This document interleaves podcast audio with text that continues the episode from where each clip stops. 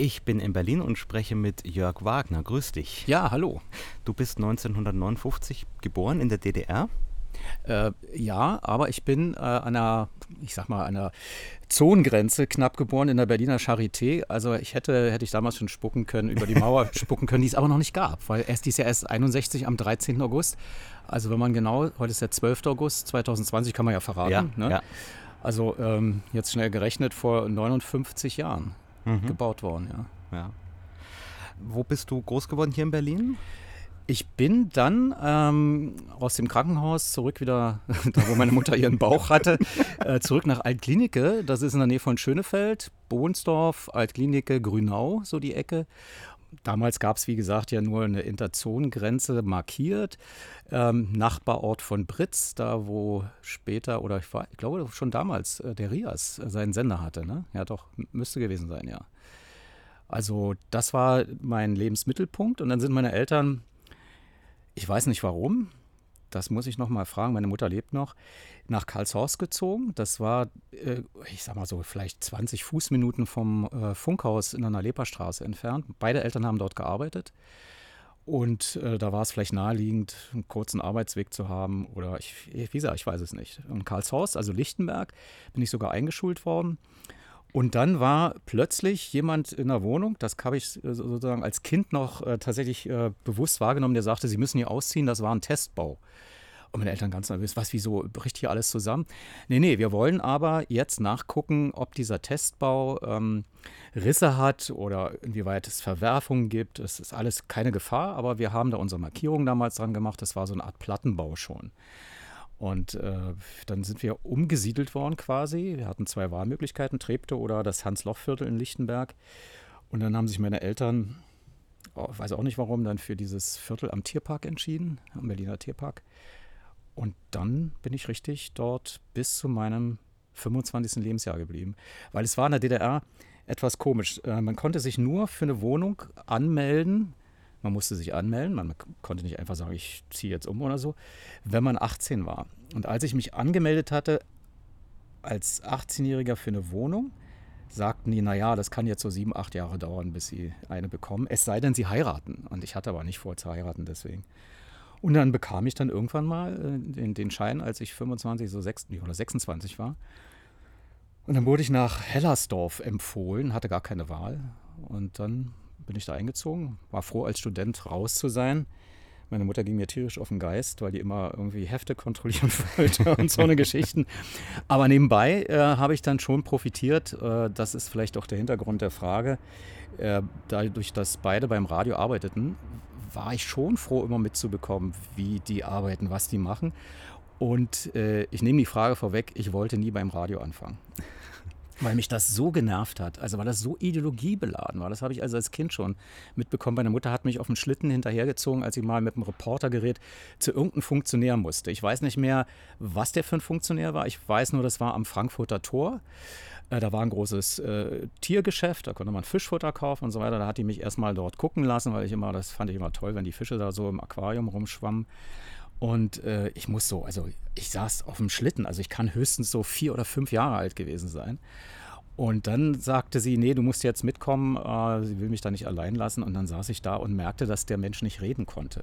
Und immer einen Aufpasser daneben hatte, der immer sagte, du musst jetzt das und das sagen. Und dann hat der das vorgesprochen und der andere hat das nachgesprochen. Und das fand ich so blöd, ja. Und ich glaube, ab da hatte ich dann beschlossen, nie zum Radio zu gehen, sondern was Ordentliches zu werden. Ich wollte Erfinder werden. Ich hatte ein Buch damals in der fünften Klasse dann später gelesen von Thomas Alva Edison, als der das Mikrofon erfunden hatte, die Glühlampe erfunden hatte, den Fotografen. Ah, dachte ich, das ist geil, das will ich auch. Denn ich habe damals schon angefangen zu basteln mit Detektoren. Aber ich will jetzt hier keinen Monolog machen. äh, du musst jetzt äh, zielgerichtet nachfragen. Was haben denn deine Eltern gemacht beim Rundfunk genau? Ähm, unterschiedlich. Also mein Vater war, als ich äh, denken konnte oder begann zu denken, das war mit etwa drei Jahren, war der in der Hauptabteilung Nachrichten und versuchte aus den Agenturmeldungen ordentliche Radionachrichten zu machen, die dann andere vorgelesen hat. Das war so das Erste. Meine Mutter, die, die da, da erinnere ich auch, dass die immer so die sogenannten Schwarzmeldungen von mir bekam. Also wenn ich im Radio war, also im äh, Funkhaus, die mussten die mich ja irgendwie beschäftigen. Dann hat meine Mutter mal gesagt, hol doch mal die Agentur. Und dann bin ich dann immer eine Etage tiefer und dann ratterte das so und das stank so nach diesem Schwarzpapier. Und also da wurde ja auf Fernschreibern noch äh, die Nachricht angeliefert. Und damit man, ähm, das kennt man ja von der Schreibmaschine, dann gab es das Kohlepapier, damit man mehrere Durchschläge hat, sozusagen mehrere Kopien ein und derselben Meldung, ähm, war das Papier aber nicht mit Kohlepapier immer getrennt, sondern das war auf der Rückseite schon ähm, praktisch mit einer Kohleschicht äh, versehen. Und wenn die Anschläge kamen von diesen typischen äh, Schreibmaschinentypen, ah, typischen Schreibmaschinentypen, äh, dann drückte das äh, praktisch äh, die Kohle auf die nächste Seite und die wiederum auf die nächste Seite und nächste Seite und nächste Seite. Und das musste man aus dem Fernschreiber rausziehen, weil es in so einer fast Endlosschlange immer in so einen, so einen Korb hinein äh, ratterte. Und dann hat man so ein Lineal gehabt und dann hat man die Agenturmeldung je nach Ressort in verschiedene Fächer gelegt. Und ich habe mich dann immer aus dem Fach bedient, weil meine Mutter gesagt hat, das ist das, was sie interessiert. Sie war aber damals schon, äh, das nannte sich Frauenfunk. Mhm. Die Sendung hieß, das weiß ich noch, ähm, ganz unter uns, eine Sendung für die Frau. die dann später, als man dann merkte, dass die Frauen eine wichtige Rolle in der DDR spielten, also auch planmäßig spielen sollten, äh, und äh, die Männer nicht ausgegrenzt werden sollten, hieß das ganz unter, und, ganz unter uns eine Sendung nicht nur für die Frau. Weil die jetzt nicht wollten, dass die Männer abschalten einfach. Und äh, da weiß ich noch, hat sie so Beiträge gemacht. Den Inhalt kann ich überhaupt nicht mehr erinnern. Ich habe nur eine Begebenheit in Erinnerung. Da war sie auf einer Baustelle, also Wohnungsbau, und musste irgendwie Bauarbeiter interviewen. Warum? Keine Ahnung. Äh, es, es, war so vieles unsinnig in der DDR-Berichterstattung. Wahrscheinlich haben die ihren Plan erfüllt. Ja. Oder die haben, äh, was weiß ich, eine Schlüsselübergabe gehabt. Ich weiß es nicht. Jedenfalls ging sie da mit ihrem Reportergerät, das war so ein Eigenbau aus der DDR, aus dem äh, RFZ hieß das, Rundfunk äh. So eine eigene, sowas eine Art IAT, Institut für Rundfunktechnik, bloß für die DDR, die haben tatsächlich Geräte selbst entwickelt und haben also sogar einen Kassettenrekorder entwickelt gehabt damals. Also noch vor der Kompaktkassette in den, in den 50er Jahren. Und damit ging sie, das war ziemlich schwer und stolperte über die Baustelle und dann äh, rief so ein Bauarbeiter, was wollen Sie hier? Verschwinden Sie? Frauen haben ja nichts zu suchen. und dann sagt sie, sie kommt vom äh, Deutschlandsender. Damals war es noch der Deutschlandsender. Und dann sagte er, Westsender wollen wir hier nicht. Und er sagt sie, nee, nicht Deutschlandfunk, Deutschlandsender. Ja, ist doch alles das Gleiche. Daran kann ich mich noch erinnern. Ja, also das, aber warum die da war, weiß ich nicht mehr. Und mein Vater ist dann äh, weiter, äh, weiß ich nicht, ob das Karriere äh, war oder ob das, weil die äh, Leute brauchten und er noch ziemlich jung war, zum Jugendfunk beim Deutschlandsender. Und das war also der Titel, wenn man den heute hört. Junge Leute heute. So hieß diese mhm. Sendung, mhm. ja. Junge Leute heute vom Deutschlandsender Jugendfunk. So, also das, äh, und dann war da irgendwie so eine, so eine Gitarrenmusik darunter. Und äh, der Sprecher, weiß ich noch, hieß Hans-Georg Thies, der hat dann auch viel äh, Synchron gemacht und Unterbild. Ähm, die haben sich dann also gegenseitig geholfen, Fernsehen und Radio, das fand ich schon damals interessant so diese, diese äh, obwohl das getrennte äh, Anstalten waren, also eine in Adlershof, andere eben in der Leberstraße und eigentlich administrativ nichts miteinander zu tun hatten, aber dann doch dieses Pendeln hin und her, weil mich Fernsehen damals auch schon interessierte. Ja, und dieses ähm, ähm, Projekt Jugendfunk, äh, parallel gab es schon das Jugendstudio DT64 ähm, wurde dann umbenannt, äh, weil der ganze Sender umbenannt wurde. Es gab den sogenannten Grundlagenvertrag 1972, wenn ich mich nicht irre, zwischen beiden deutschen Staaten. Mhm.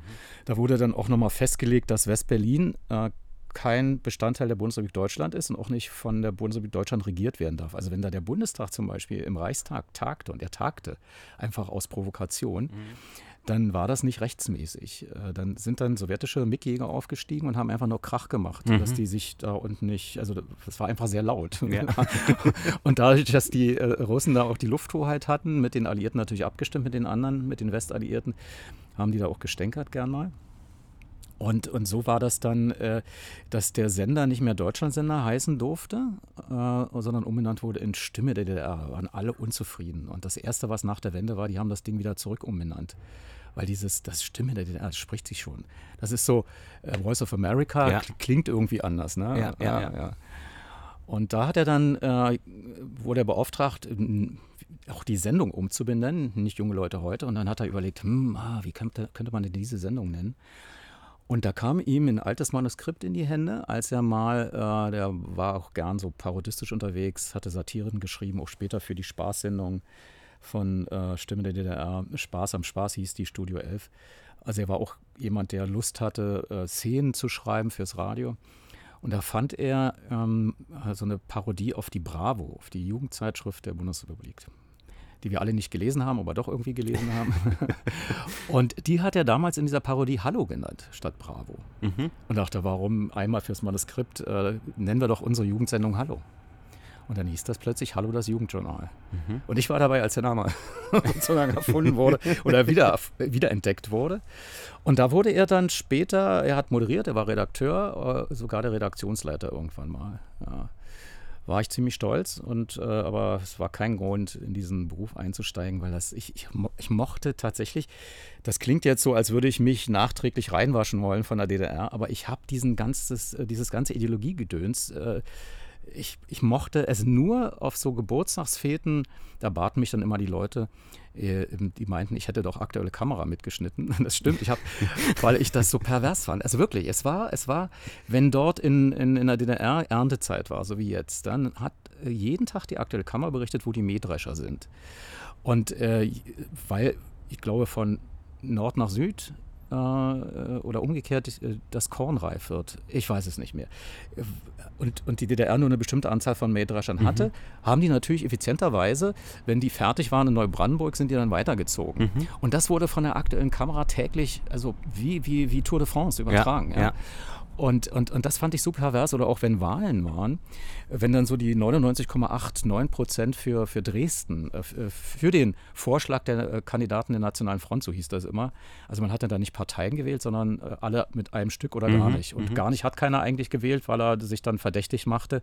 Denn wir haben nicht angekreuzt, sondern wir haben den Wahlzettel nur gefaltet und dann gleich vor den Augen der Wahlkommission in die Urne ja. geworfen. Und wer in die Wahlkabine gegangen ist, hat meist für Nein gestimmt. Ne? Oder, also es war, es, war, es war eine Farce.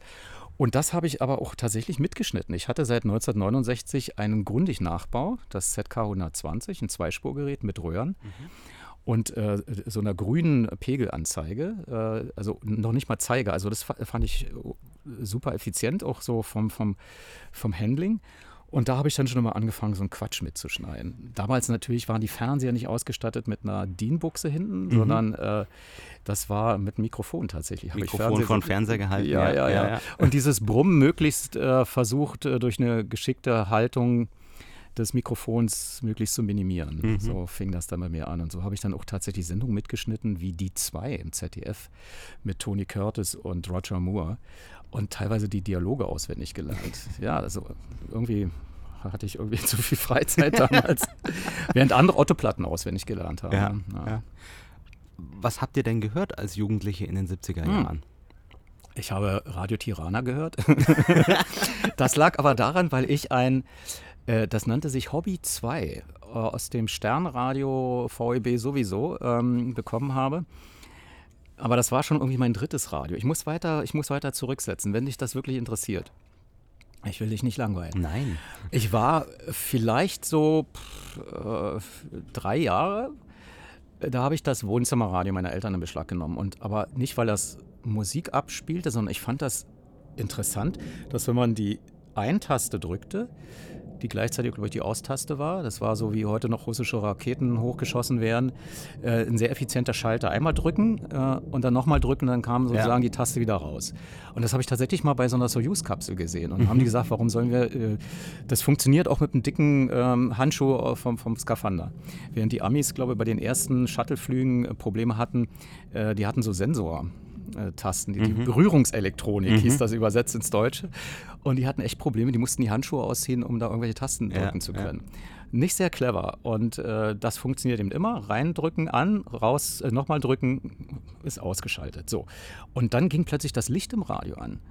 Und dann das, also das fand ich, also als Kind fand ich Licht interessanter. Ich habe auch mir mal zu Weihnachten Taschenlampen gewünscht und dann so durchsichtiges Bonbonpapier Papier vorgehalten und dann so ein bisschen äh, praktisch so eine Disco-Anlage mir selber gebaut, mit dem ich immer drauf gedrückt habe, so geblinkt habe und dann so die, die Folien gewechselt habe, als Dreijähriger mhm, schon. Ja. Mhm.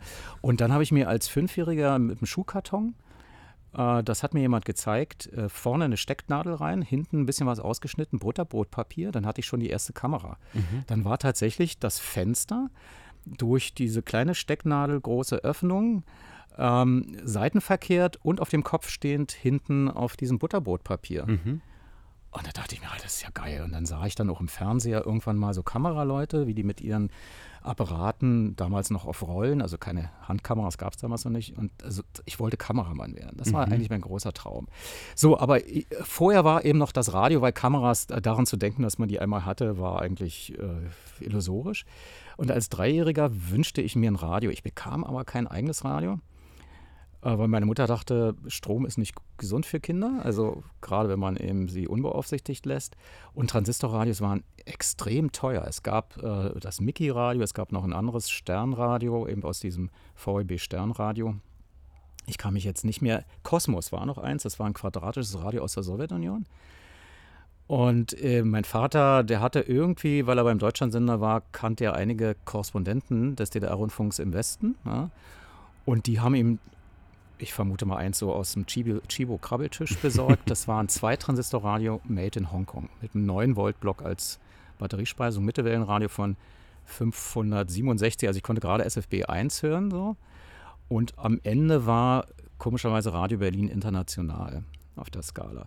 Habe ich kaum was verstanden, habe es trotzdem gehört, weil es einfach aus diesem Radio kam. Und ich hatte dann Spaß. Äh, das war das schwedische und dänische Programm und noch ein, ein anderes.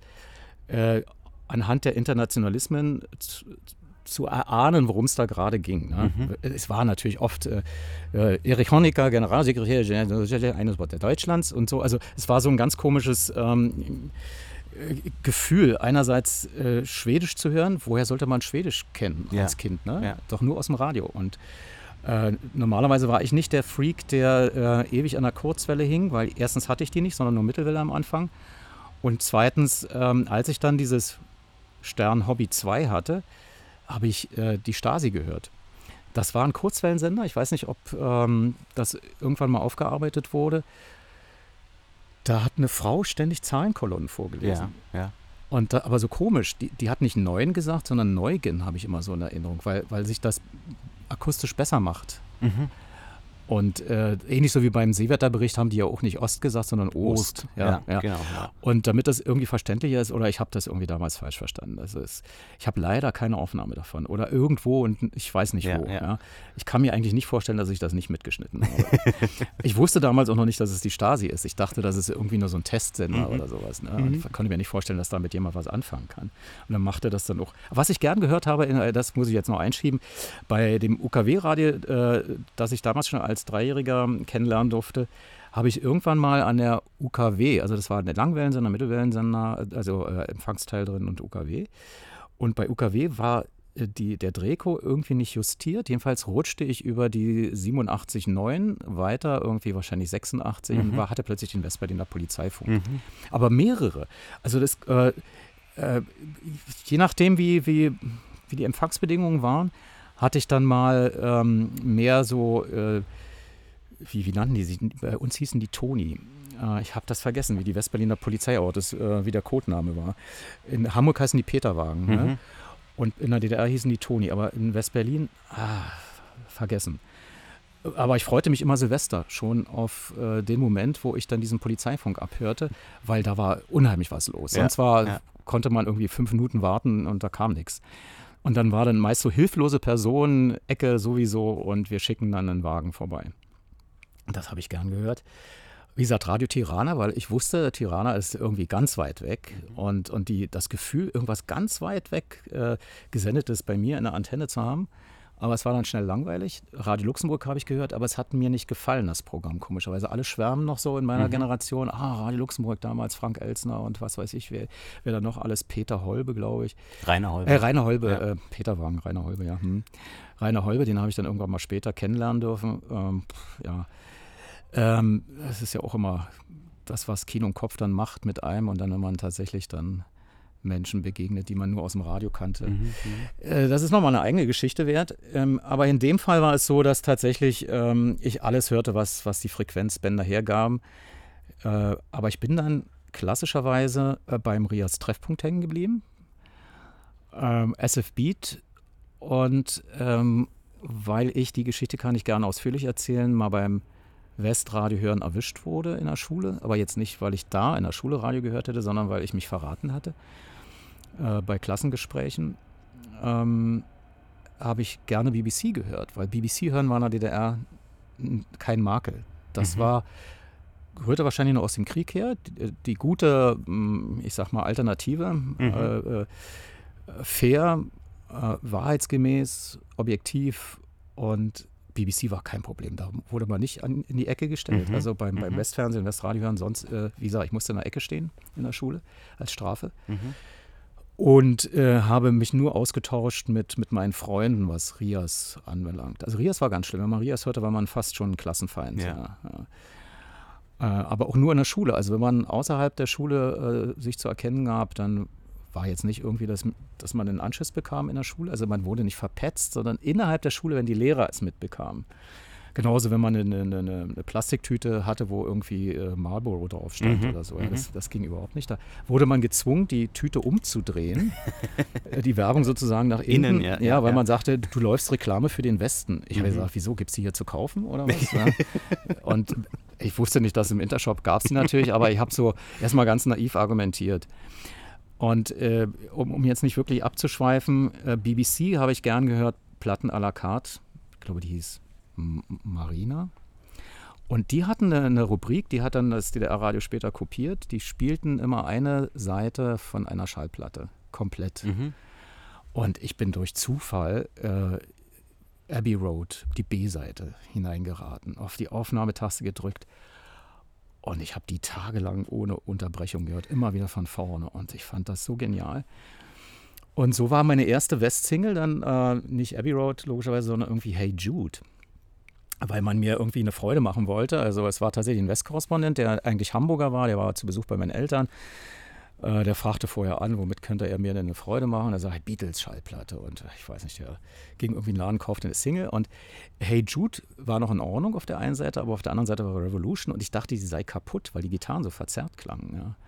Bis ich dann irgendwann mal später, aber wirklich sehr viel später, realisiert habe, dass das nicht an der Plattenpressung lag, sondern dass das so verzerrt mhm. aufgenommen war. Mhm. Ja.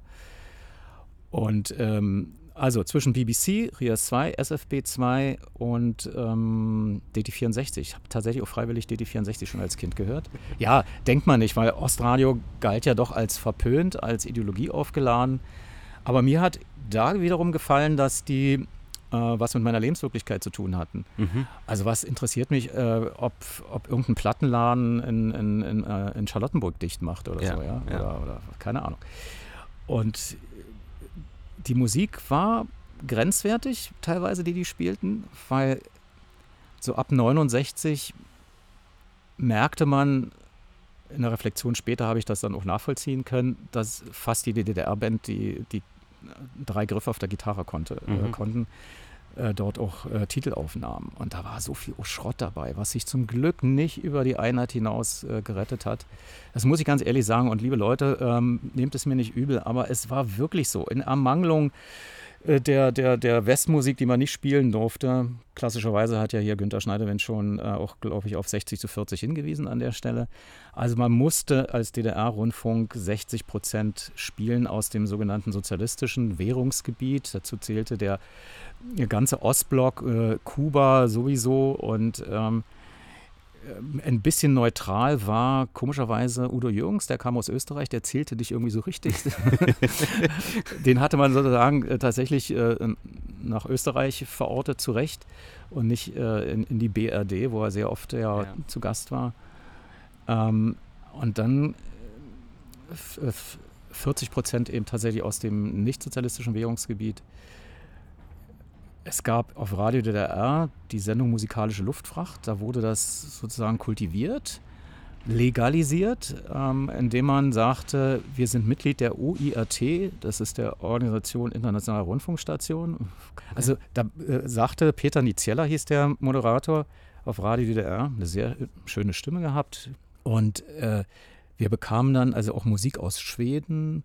Da weiß ich noch, die ganze ABBA-Welle war dann nicht über die Bundesrepublik durch irgendwelche Einkäufe in, in West-Berlin im KDW geregelt, sondern äh, tatsächlich wurden Bänder geschickt, deswegen musikalische Luftfracht, mhm. weil man nahm schon an, dass wenn ein Tonband aus Schweden kommt, dass das nicht mit der Eisenbahn transportiert wird. Ich weiß es nicht, wie es kam, aber ja, die ja. Sendung hieß eben musikalische Luftfracht und das waren tatsächlich, gab es ein, ein Büro für internationale Beziehungen im DDR-Rundfunk, die koordinierten das, die durften dann auch in den Westen telefonieren. Mhm.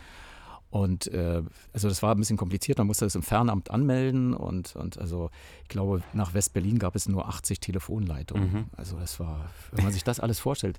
Und nach Schweden anzurufen durfte eben auch nicht jeder, äh, weil, also wie gesagt, Handvermittlung und Stasi hörte mit. Ja. Äh, und dann bestellte man das und dann gab es ein Telex wahrscheinlich, damit das auch nochmal legalisiert wird zum Abheften. Und dann gab es plötzlich ein Tonband, beschriftet in, in, in in Schwedisch. Ich habe selber so eine Bänder gesehen, äh, weil ich auch mal was bestellt hatte. Da ging es um Vorspänne von Radiosendungen weltweit. Ich sollte irgendeine Sendung machen, irgendwas, ich kann mich nicht mehr erinnern. Und da habe ich auch dieses Büro gebeten, das zu managen. Und dann kamen tatsächlich so unterschiedliche Bandkartons. Also jedes Land hatte da äh, einen eigenen Standard, einen eigenen Kennbänder. Mhm. Und dann habe ich auch angefangen, irgendwie diese Bobbys zu sammeln, aber irgendwann, ja, das ist dann, man kann nicht alles sammeln. Und ähm, dieses 60 zu 40 war dann allerdings bei DT64 nicht zu spüren. Also ich behaupte, es war eher 70 zu 30, allerdings umgekehrt. 30 Prozent Ost. Teilweise sehr gute Sachen dabei, also äh, ungarische Musik, äh, äh polnische Musik, äh, ob das Chef Jemen war, ob das LGT war in Ungarn oder Omega, äh, Sachen, die später dann von den Scorpions, also hier dieses äh, äh White Off, äh, Schreib es mir in den Sand, hat dann Frank Schöbel draus gemacht. Perlenhaariges Mädchen heißt es in der originalen ungarischen Fassung. Äh, damit hat dann, haben dann die Scorpions richtig einen Hit gelandet, äh, als Coverversion. Und das wussten wir alle schon zehn Jahre voraus und fühlten uns plötzlich, ah, super, wir wissen das alles schon, ihr entdeckt das jetzt erst. Ne? Oder über sieben Brücken musst du gehen, ja, was dann ja, ja.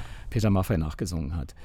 Und das war so eine kleine Genugtuung, dass der Osten nicht nur doof ist, weil wir haben das ja jeden Tag zu hören bekommen im Rias, dass der Osten doof ist. Also mhm, wirklich. Mhm, also deswegen mhm. habe ich irgendwann mal den Rias nicht mehr gemocht und den SFB gehört, weil die nicht ständig gesagt haben, wir hinter dem eisernen Vorhang, wir sind ja alle irgendwie, wir haben ja nicht die richtigen Autos, wir haben nicht das richtige Geld, wir sind unterdrückt und wir fühlten uns aber nicht so unterdrückt, wie wir jeden Tag hörten, dass wir es zu sein haben. Und der SFB hatte mehr für Charlottenburg gesendet, habe ich so das Gefühl mhm. gehabt. Und so waren wir Zaungäste und die haben das ähm, haben sehr selbstverständlich alles moderiert, nicht mit diesem Schaum des Kalten Krieges vom Mund. Und deswegen mochte ich dann SF Beat mehr als den Rias Treffpunkt. Mhm. Das Jugendmagazin Hallo, was du schon angesprochen hast, was haben dann die gemacht im Vergleich zum Jugendstudio DT64? Hm. Ja, das ist eine sehr gute Frage, weil irgendwann wurden ja beide Redaktionen zusammengeführt, weil man sagte, warum sollen die denn äh, zwei Sendungen machen, damals ging es noch nicht um Geld, sondern da ging es einfach darum, äh, Jugendsendungen zu bündeln und, und eine größere Wirkung zu entfalten damit. Ähm, DT64 war tatsächlich mehr für die DDR konzipiert. War zudem stärker live moderiert, also wirklich in dem Augenblick sich lösen vom Manuskript, mehr improvisieren. Wie viel Sendezeit hatten die damals? Bevor es zum Vollprogramm wurde? Von 19.12 Uhr bis 20.30 Uhr. Was ist das? Eine Stunde und äh, 18 Minuten. Okay. Mhm. Ja, 20.30 Uhr, glaube ich, mhm. war, war Wechsel. Oder 21 Uhr? Ah, da müsste man nochmal nachgucken. Aber Zwischen ein und zwei Stunden. Genau. Ja.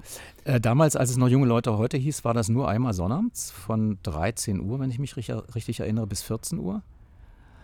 Und dann gab es irgendwann das Magazin am Mittwoch, das abgekürzt MAM hieß. Da war mein Vater auch ganz stolz, weil er das, glaube ich, erfunden hat. Und dann äh, hatte man tatsächlich beim Sender Stimme DDR montags, war dann noch Montag eine Sendung, Hallo am Montag, mittwochs, freitags und glaube sonnabends. Die Sendung wurde beibehalten. Und in den Tagen, wo das Hallo Jugendjournal nicht sendete, wurde dann die Notenbude am Dienstag platziert, die äh, aber völlig in der Hand der sogenannten äh, Redaktion Jugendmusikstimme der DDR war. Und Donnerstag die Beatkiste. Zuerst Frank Beats, Beatkiste, weil es Frank Schöbel moderierte und dann später nur Beatkiste, weil Jürgen Rummel und Jürgen Karnay die dann moderierten und dann wollte man nicht immer den Namen vorneweg äh, nennen, sondern nannte das einfach nur noch Beatkiste. Und damit war immer 19.12 Uhr so eine Achse äh, in der ganzen Woche, wo man zielgerichtet einschalten konnte, wenn man eine Jugendsendung mhm. hören wollte. Mhm. Eben wie beim Rias Treffpunkt. Mhm. Da war, wusste man ja auch immer. ähm, das äh, von Montag bis Freitag äh, immer zur richtigen Zeit eingeschaltet. Und DT64 sendete in der Zeit von 16 bis 19 Uhr. Und so war es irgendwann naheliegend zu sagen, warum muss man denn immer umschalten, wenn man weiterhören wollte? Ähm, dann gab es zuerst die Versuche auf der Berliner UKW-Frequenz 95,05 MHz, später dann 95,1 oder heute auch immer noch 95,1 und äh, sendete dann ein Programm nur auf dieser Frequenz in Berlin. Ein gemeinsames Programm, wo man zuerst die Zeit der zwölf Minuten, man muss sich vorstellen, damals noch zwölf Minuten Nachrichten von Stimme der DDR überbrücken musste, ähm, mit der Sendung Litwas-Säule. Mhm. Da haben wir also Veranstaltungstipps vorgetragen und live vor allen Dingen. Also nicht vorproduziert. Das war insofern ein bisschen tricky, weil es waren viele Einspieler. Und wir hatten nicht immer die schnellsten und besten Techniker, weil die saßen ja im Hauptprogramm bei DD64. Die blieben aber dort im K-Raum, so hieß das, Kontrollraum sitzen. Und wir mussten schnell als Redakteure rüberrennen in äh, einen anderen K-Raum. Ich glaube, K7 war das. Und, äh, aber der befand sich nicht auf demselben Gang, bis man irgendwann mal das so hinbekommen hat, dass man eben nicht irgendwie einmal drum rumlaufen muss ums ganze Funkhaus. Ich übertreibe jetzt aber, äh, damit das schneller geht ähm, damit man nicht atemlos vor dem Mikrofon sitzt und weiter moderiert. Während dann auf ähm, äh, im Berliner Rundfunk lief dann irgendwie so eine Schlagermusiksendung, wenn ich das richtig in Erinnerung habe. Und dann saß dann so ein behäbiger äh, Programmsprecher, hießen die damals, und las dann irgendein so Musikmanuskript vor. So, also wir schnell rübergerannt, äh, bis 19.12 Uhr ähm, überbrückt und wir hörten immer äh, auf einem Ohr Stimme der DDR ab, um zu wissen, wann die endlich fertig sind mit den Nachrichten und haben dann so lange immer äh, noch Veranstaltungstipps. Wir mussten also immer mehr produzieren, als wir mhm. eigentlich dachten, dass wir bräuchten. Mhm. Um, falls äh, die Nachrichten 19.13 Uhr zu Ende sind oder auch vielleicht 19.11 Uhr äh, reagieren zu können. Und dann hat man plötzlich den Übernahmeregler gezogen und äh, Stimme DDR auf diese 9505 mit draufgegeben, bis 20.30 Uhr, ich glaube, es war 20.30 Uhr. Und ab da ging dann ein völlig neu gestaltetes Programm bis Mitternacht mhm. los. Das war dann ach, so ein origineller Name wie Stadtkieker, weil man dachte, man sendet jetzt für Berlin und Kieken ist ein typisch berlinerischer mhm. Begriff. Ich fand den damals wirklich ätzend. Das war nichts weiter, als dass es immer einen Ü-Wagen gab, der irgendwo ähm, in irgendeiner Straße stand, bei irgendeinem Event war und äh, sozusagen das Berliner Leben ins Radio holte. Ne? Finde ich völlig in Ordnung, fehlt heute. Hatte Radio 1 am Anfang auch jede Woche einen Ü-Wagen äh, im Frühprogramm, also einen kompletten Ü-Wagen und man sendete vom oberen Krankenhaus in Kreuzberg oder vom äh, Flughafen Schönefeld und ja, also Stadtkika und dann gab es Musikspezialsendungen. So, und das hat man am 7. März 1986 installiert, dieses nur Berliner Programm, weil es gab keine Frequenzen in der DDR. Mhm. Ähm, man hätte es DDR-weit machen können, also logisch, weil man hätte es ja aufschalten können. Äh, der, der Berliner Rundfunk war ja auch nicht nur in Berlin zu hören. Aber es fehlte die fünfte UKW-Stereokette. Die wurde dann gebaut und dann gab es auch die Möglichkeit, durch die Genfer Wellenkonferenz irgendwie auch beschlossen, die, den Frequenzbereich über 100 Megahertz zu nutzen. Äh, einer der ersten war ja der, der ich weiß nicht, äh, Radio 100,6, ob die da schon von profitiert haben, äh, weiß ich nicht. Aber jedenfalls äh, endeten normale Radios bei 100 Megahertz in der Regel. Äh, was ich noch in Erinnerung habe, 99,7 MHz war Radio DDR, Sender Potsdam, heute Antenne Brandenburg. Und dann war Schluss. So, und dann hatten wir zwar die Frequenz auf 102,6 MHz für das originäre DT64-Programm ab 1. Dezember 1987, aber uns, uns konnte keiner hören. Also mhm. relativ wenige. Mhm. Die mhm. modernen Radios wurden schon prophylaktisch äh, mit dem richtigen Frequenzbereich produziert. Aber so die klassischen Radios, die zu Hause standen, und dann gab es eine riesengroße, also konnten das nicht, gab es eine riesengroße Aktion, weil man konnte ja, wenn man hinten äh, das Radio aufschraubte, vorausgesetzt, man hat den Stecker rausgezogen, am Drehkondensator spielen und die Skala verschieben, mhm. sodass man nicht mehr EFN hören konnte, aber DT64. Ja. Und da habe ich, weil ich das irgendwie für mich selbst entdeckt hatte, ähm, weil ich so ein, schon früh auch Detektoren gebaut habe, ähm, habe ich dann Tipps übers Radio, äh, also noch im Hauptprogramm beim, beim Berliner Rundfunk, damit die dann zu Hause aufschrauben ja, können, ja. vermitteln. Aber immer gesagt, zieht euch vorsichtshalber Handschuhe an, zieht den Stecker raus. Beim batteriegetriebenen Radio ist das kein Problem. Na, also wir wollten ja auch eine gewisse Verantwortung zeigen. und habe mich teilweise auch angeboten, vorbeizukommen und das bei Hörern einzustellen. Ich glaube, ich habe das auch zwei, dreimal gemacht, ja. ja Jetzt sind wir ja schon mittendrin in ah. deiner aktiven Zeit. Wie Furchtbar, ka wie ja. kam es dazu überhaupt? Ja, das ist äh, wieder eine sehr gute Frage. ähm, da muss ich wieder zurücksetzen. Meine Eltern hatten doch eine gewisse Anziehungskraft, muss ich ganz, also ganz äh, frei sagen. Äh, die missbrauchten mich auch als Kind, äh, wenn die irgendwie Zitate äh, benutzten aus, aus Kinderbüchern oder was. Meine mhm. Mutter war auch mal beim Kinderfunk vom Deutschlandsender hat schon damals äh, so Abendgrußgeschichten, also heute würde man sagen Sandmännchen, aber der Sandmann war da ein Sputnik. Weil das war gerade so modern. Äh, mhm. der Sputnik war, äh, flog um die Welt und sie äh, entwickelte, schrieb so kleine Geschichten, was der Sputnik alles auf der Erde sieht. Der Sputnik-Funk grüßt durch die Nacht oder irgend sowas war das. Äh. und dann wurde ich manchmal eingespannt, irgendwelche Texte vorzulesen. Wirklich, das war es war, es war, es war Folter, weil meine Mutter nicht zufrieden war. Ich war möglicherweise auch schlecht. Aber wie auch immer, das ähm, hat bei mir den Ehrgeiz geweckt und ich war im Vorlesen in der Schule ziemlich gut. Später hieß das Lesekönig. Äh, ich weiß, mein, mein Sohn wurde mal Lesekönig ich weiß jetzt nicht, was, was, was es für eine Belobigung gab in der Schule, kann ich mich nicht mehr erinnern. Ähm, ich weiß nur, dass ich immer missbraucht wurde, so sehe ich das heute. Wenn irgendwelche Veranstaltungen in der Schule moderiert werden sollten, dann hat man gesagt, der Wagner soll das machen. Und ich hatte eigentlich Schiss vor Leuten zu sprechen. Ich war gar nicht so der Typ, der sich so extrovertierte war auch immer der, der beim äh, Fußballspiel nur äh, der Verteidiger war, der als letzter mitgewählt wurde. Und ich habe nie äh, mich gemeldet, höchstens im Unterricht, weil ich wusste, dass ich damit ähm, einer zufälligen Leistungskontrolle äh, mich entziehen kann, wenn ich mich vorher freiwillig melde, weil die immer so im Klassenbuch alphabetisch alle abhackten. Und ich wusste, ah, über, über nächste Woche bin ich dran. Dann habe ich mich gut vorbereitet, mich vorsichtshalber gemeldet und dann war ich dann auch wirklich dran und mhm. habe das nicht im Zufall überlassen. Aber ich war nicht so der Typ, der Klassensprecher werden wollte oder Veranstaltungen moderieren. Ich hatte die Hosen wirklich voll äh, bei solchen Geschichten. Aber das hat mich trainiert, komischerweise, mhm. ohne dass ich das glaubte, später mal benutzen zu können. Und da kam dann plötzlich jemand, heute würde man sagen, äh, der hat uns gecastet vom Funkhaus Berlin. Der suchte tatsächlich Sprecherkinder für Hörspiele. Die haben in Baumschulenweg und im Hans-Loch-Viertel, weil das eben im Einzugsbereich äh, des Funkhauses war und wo man wusste, die Kinder sind nicht so tagelang unterwegs, um für so eine Hörspielproduktion unter, äh, mal gebucht zu werden. Und dann dachte ich mir, oh super, also da kenne ich mich aus. Das war für mich plötzlich heimatliches Territorium. Und dann war, wusste ich auch, wo der Paternoster ist, wo ich dann immer in den äh, Pausen schön Paternoster fahren gegangen bin, illegalerweise. Aber das haben alle gemacht, alle Kinder. Das war, obwohl das Kindern verboten war, stand extra so ein Kindern und Gebrechlichen, so glaube ich, hieß der Spruch, ist das Fahren mit dem Paternoster untersagt. Aber haben wir trotzdem gemacht, durch den Keller gefahren, durch den Boden gefahren, also Mutprobe. Ne? Man wusste ja, dass man da nicht stecken bleibt.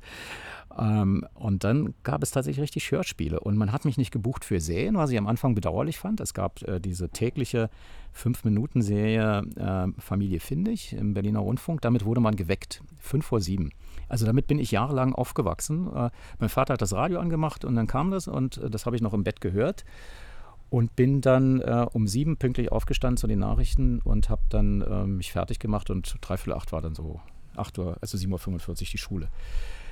Ähm, und das fand ich auf einmal toll. Also wirklich, das, also vielleicht ist das so ein Moment der Eitelkeit, wo man sich dann selber in so einem Transistorradio hört.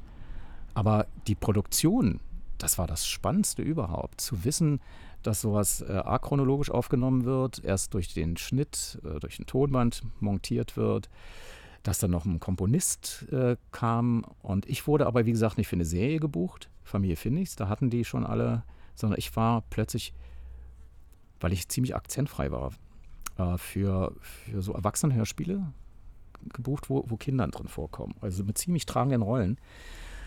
Ich war der junge Friedrich Schiller, der junge Rembrandt, kann ich mich noch erinnern. Und ähm, das war, konnte nicht jeder, also ich gebe jetzt ein bisschen an, aber das konnte wirklich nicht jeder, weil äh, man musste die Texte ja so vorlesen, als würden sie einem gerade einfallen, ohne dass man andauernd äh sagt. Und das konnte ich ganz gut, weil ich gut vorlesen konnte und, und, und auch ziemlich schnell so den Satz erfasst hatte und dann improvisierend äh, meine Stimme einsetzen konnte. Ich war sehr nuancenreich und deswegen hat man mich da sehr oft gebucht, also für Erwachsenenhörspiele. war mal ein Drei-Personen-Stück, kann ich mich noch erinnern. Da, äh, da habe ich das teilweise nicht verstanden, was, was ich da vorgelesen habe. Da ging es um Leben, um Tod. Da sind meine Eltern mit mir über den Friedhof gelaufen und haben die Sprüche vorgelesen, die immer so auf den Grabsteinen war. Und dann gab es so innere Monologe und da musste ich so ähm, immer so reden. Ah, meine Mutter, wie sie wieder aussieht. Also mehr so innerlich, so mhm. wie wenn man denkt, mhm. ja, und mhm. nicht wie wenn man äh, seiner Mutter irgendwas sagt. Ja.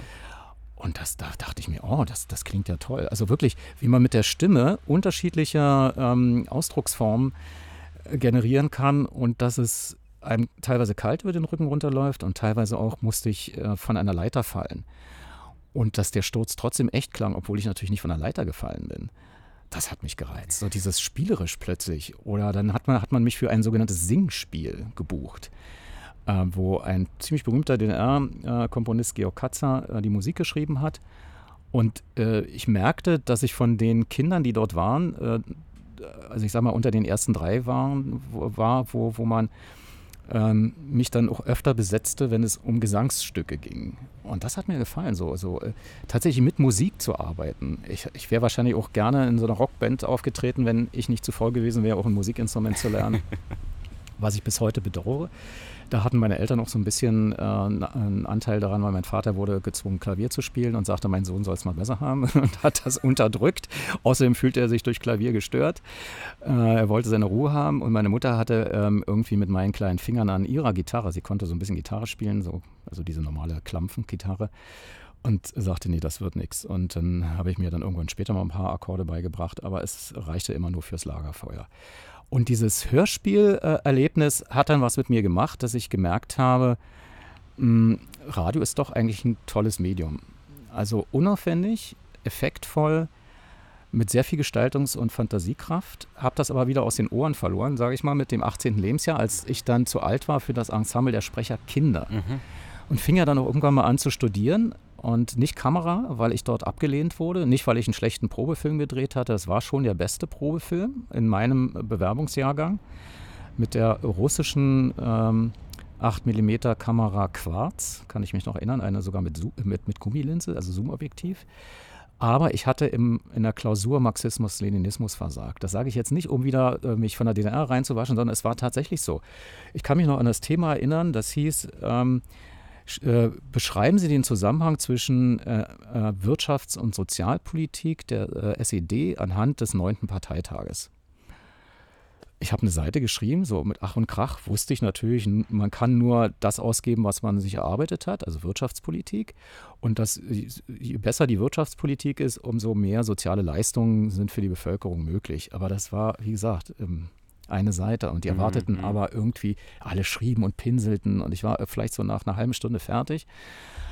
Und äh, das reichte eben nicht, um angenommen zu werden. Ich hatte mich an der Filmhochschule in Babelsberg beworben, Kamera, reichte nicht. Die kamen sogar nach Hause, um meinen Eltern das zu erklären. Ja, ihr Sohn hat einen tollen Film gemacht, aber wir, es, es klappt nicht. Und dann habe ich angefangen, Theaterwissenschaft zu studieren, weil ich dachte, das ist so theoretisches Grundzeugnis, äh, Zeug, was, was man dort lernt. Also Hörfunk war dabei, Fernsehen war dabei, Film war dabei.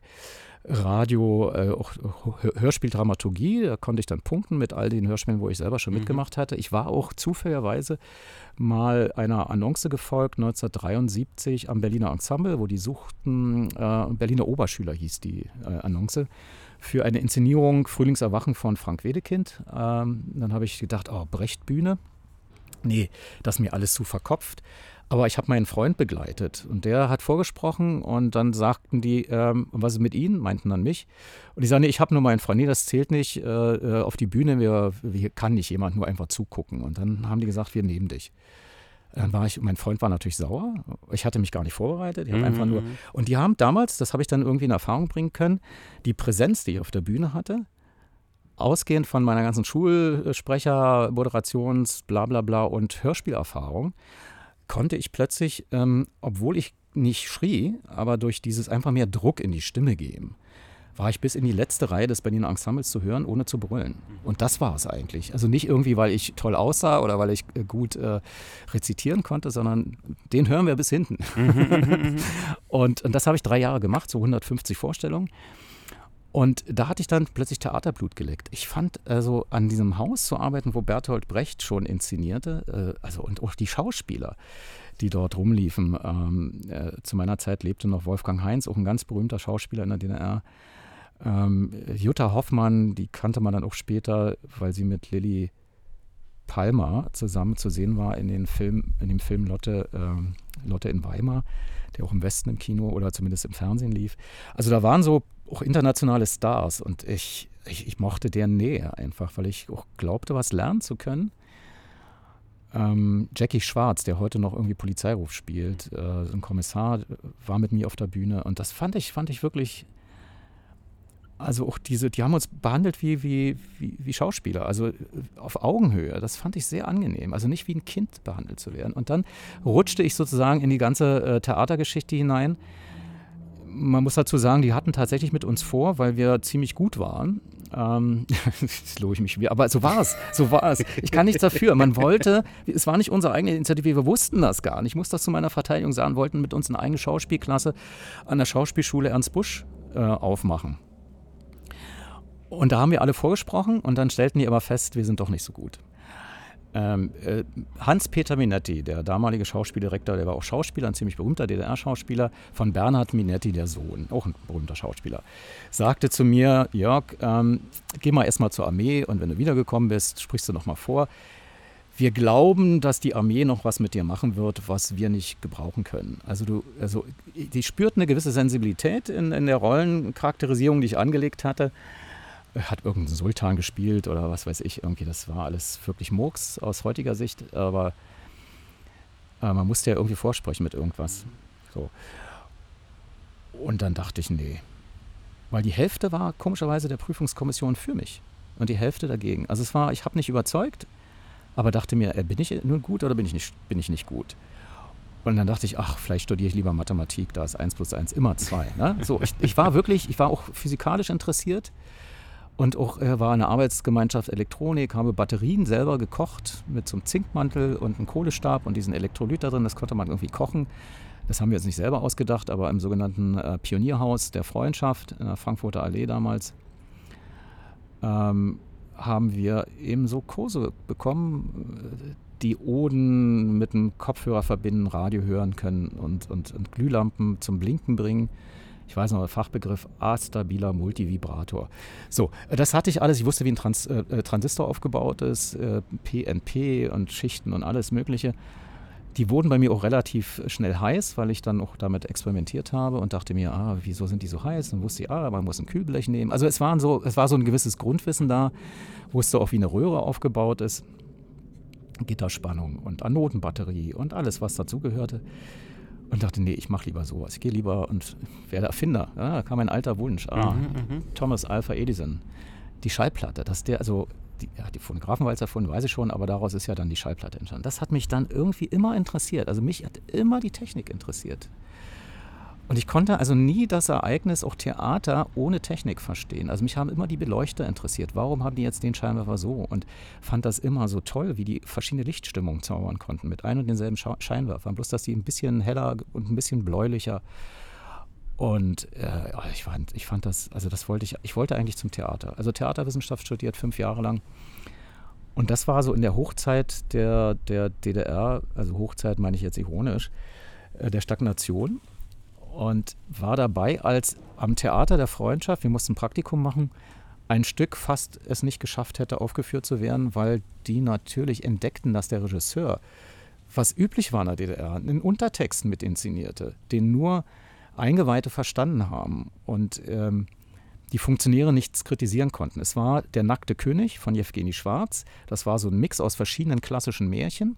Aber äh, weil es, glaube ich, 1931 oder so oder 34 entstand, eine Kritik am Stalinismus, an einer Diktatur, projiziert in die mittelalterliche Figur des Königs. Ähm, man kennt des Kaisers neue Kleider von Hans Christian Andersen, wo, wo alle sagen, oh, lieber äh, äh, Kaiser, du bist ja äh, su super toll angezogen, bis ein Kind sagt, nee, der ist ja nackt, weil er wirklich nackt war, ja, weil der Schneider ihn irgendwie äh, unsichtbare Gewänder geschneidert hatte. So. Und das ganze Volk hat immer gesagt, ah, lieber Kaiser, oh, toll und so, und aber eigentlich war er nackt. Und das ähm, in die DDR-Wirklichkeit geholt, hieß, Honecker ist eigentlich auch nur ein Diktator und nackt. Eigentlich ist er so wie wir alle nichts Besonderes. Aber Honecker fühlte sich als was Besonderes. Und dann haben dann die Funktionäre gesagt, nein, das kann nicht aufgeführt werden.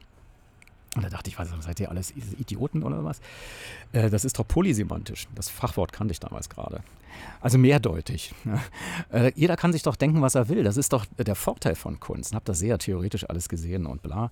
Und dachte, nee, also wenn das so ist, dass, und da sind mehrere Aufführungen nicht äh, äh, freigegeben worden, ob das war am Deutschen Theater oder an der Volksbühne. Und da dachte ich, nee, ich will ja nicht brotlose Kunst machen. Und dann habe ich mir tatsächlich gedacht, gehe ich zurück zum Radio, wo ich tatsächlich auch im, im, in der Ferienzeit gejobbt hatte. Bei DT64 war ich in der Hörerpostredaktion und habe auch für die Jugendmusiksendung äh, Notenbude, ah nee, die hieß Für euch um 12. Das war noch so eine Ergänzung am Vormittag für, ich sag mal, Leute um 12, also eigentlich Kinder.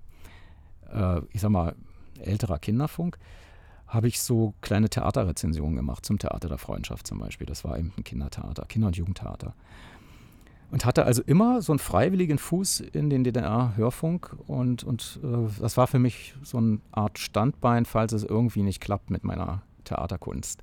Was ich nicht ausschloss, weil ich mich auch sehr gelangweilt habe im Theater. Und, und dann ähm, habe ich mich tatsächlich ähm, für ein Praktikum bei DT64 beworben während meiner Theaterwissenschaftszeit und habe dort äh, Gefallen gefunden, im Schutze der Nacht auch Wahrheiten sagen zu dürfen. War allerdings unter diesem Eindruck zu optimistisch, denn als ich da tatsächlich angefangen hatte, fing das gerade an, auch so richtig äh, zu knallen mit dem Verbot der sowjetischen äh, Zeitschrift, mit dem Digest Sputnik.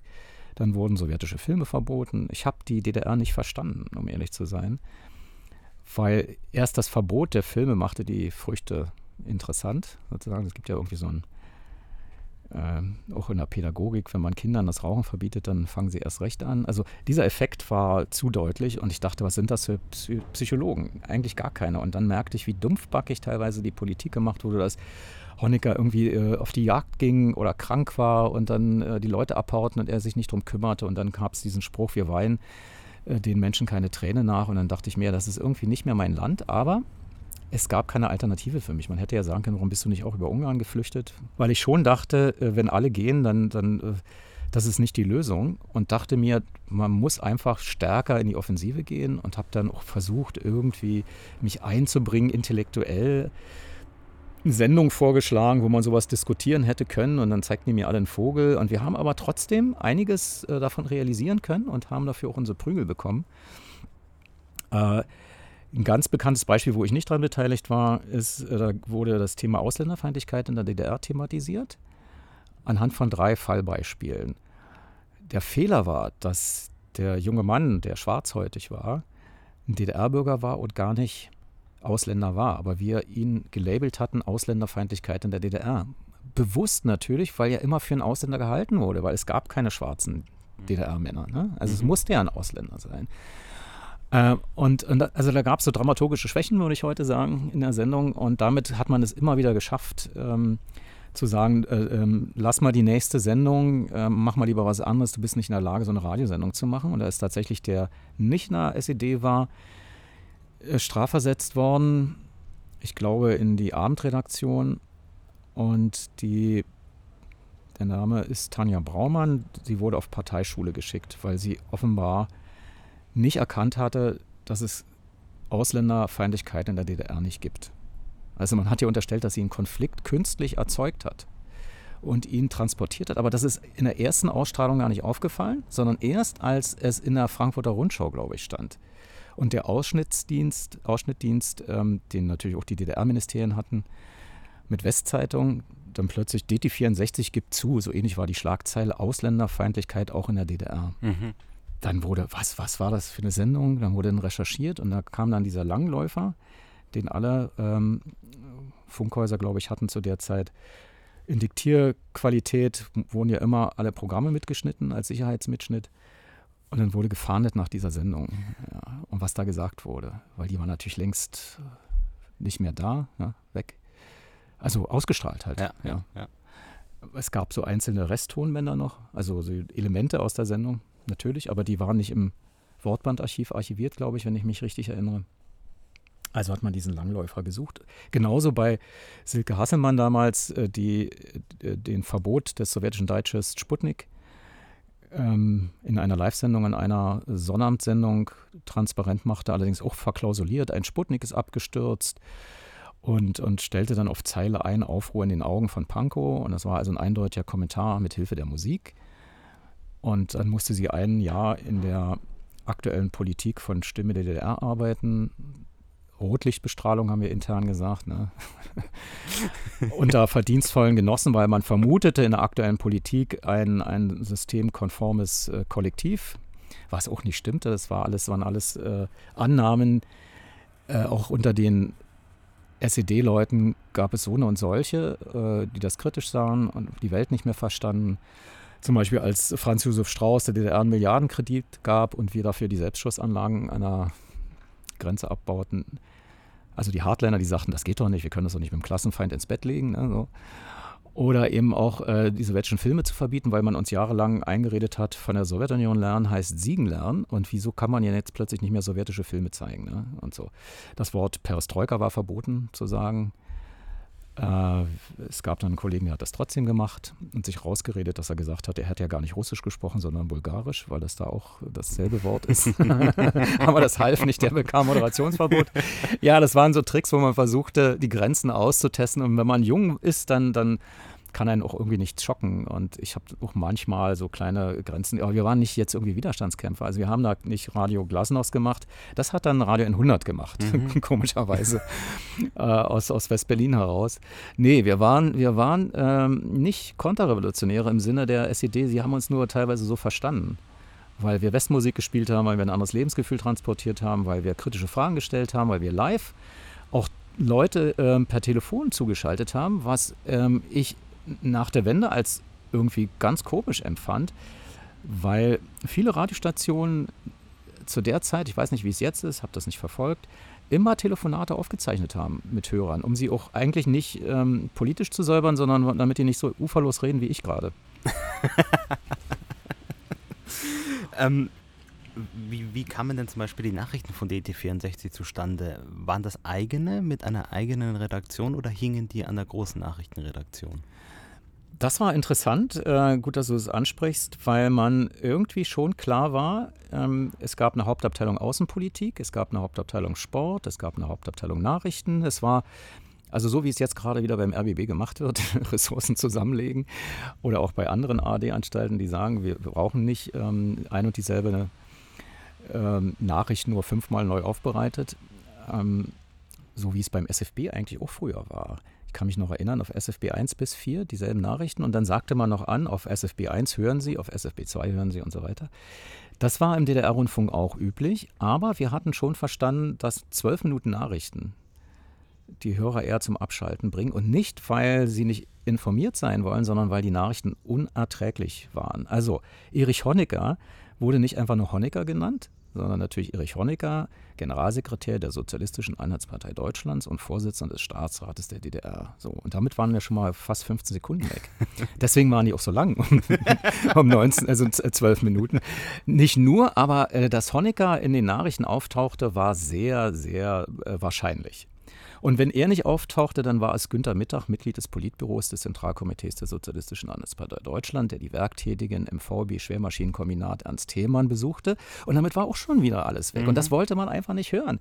Es war natürlich nicht unwichtig, immer die Funktion mitzusprechen, weil man lernte dadurch ja natürlich, wer ist das überhaupt?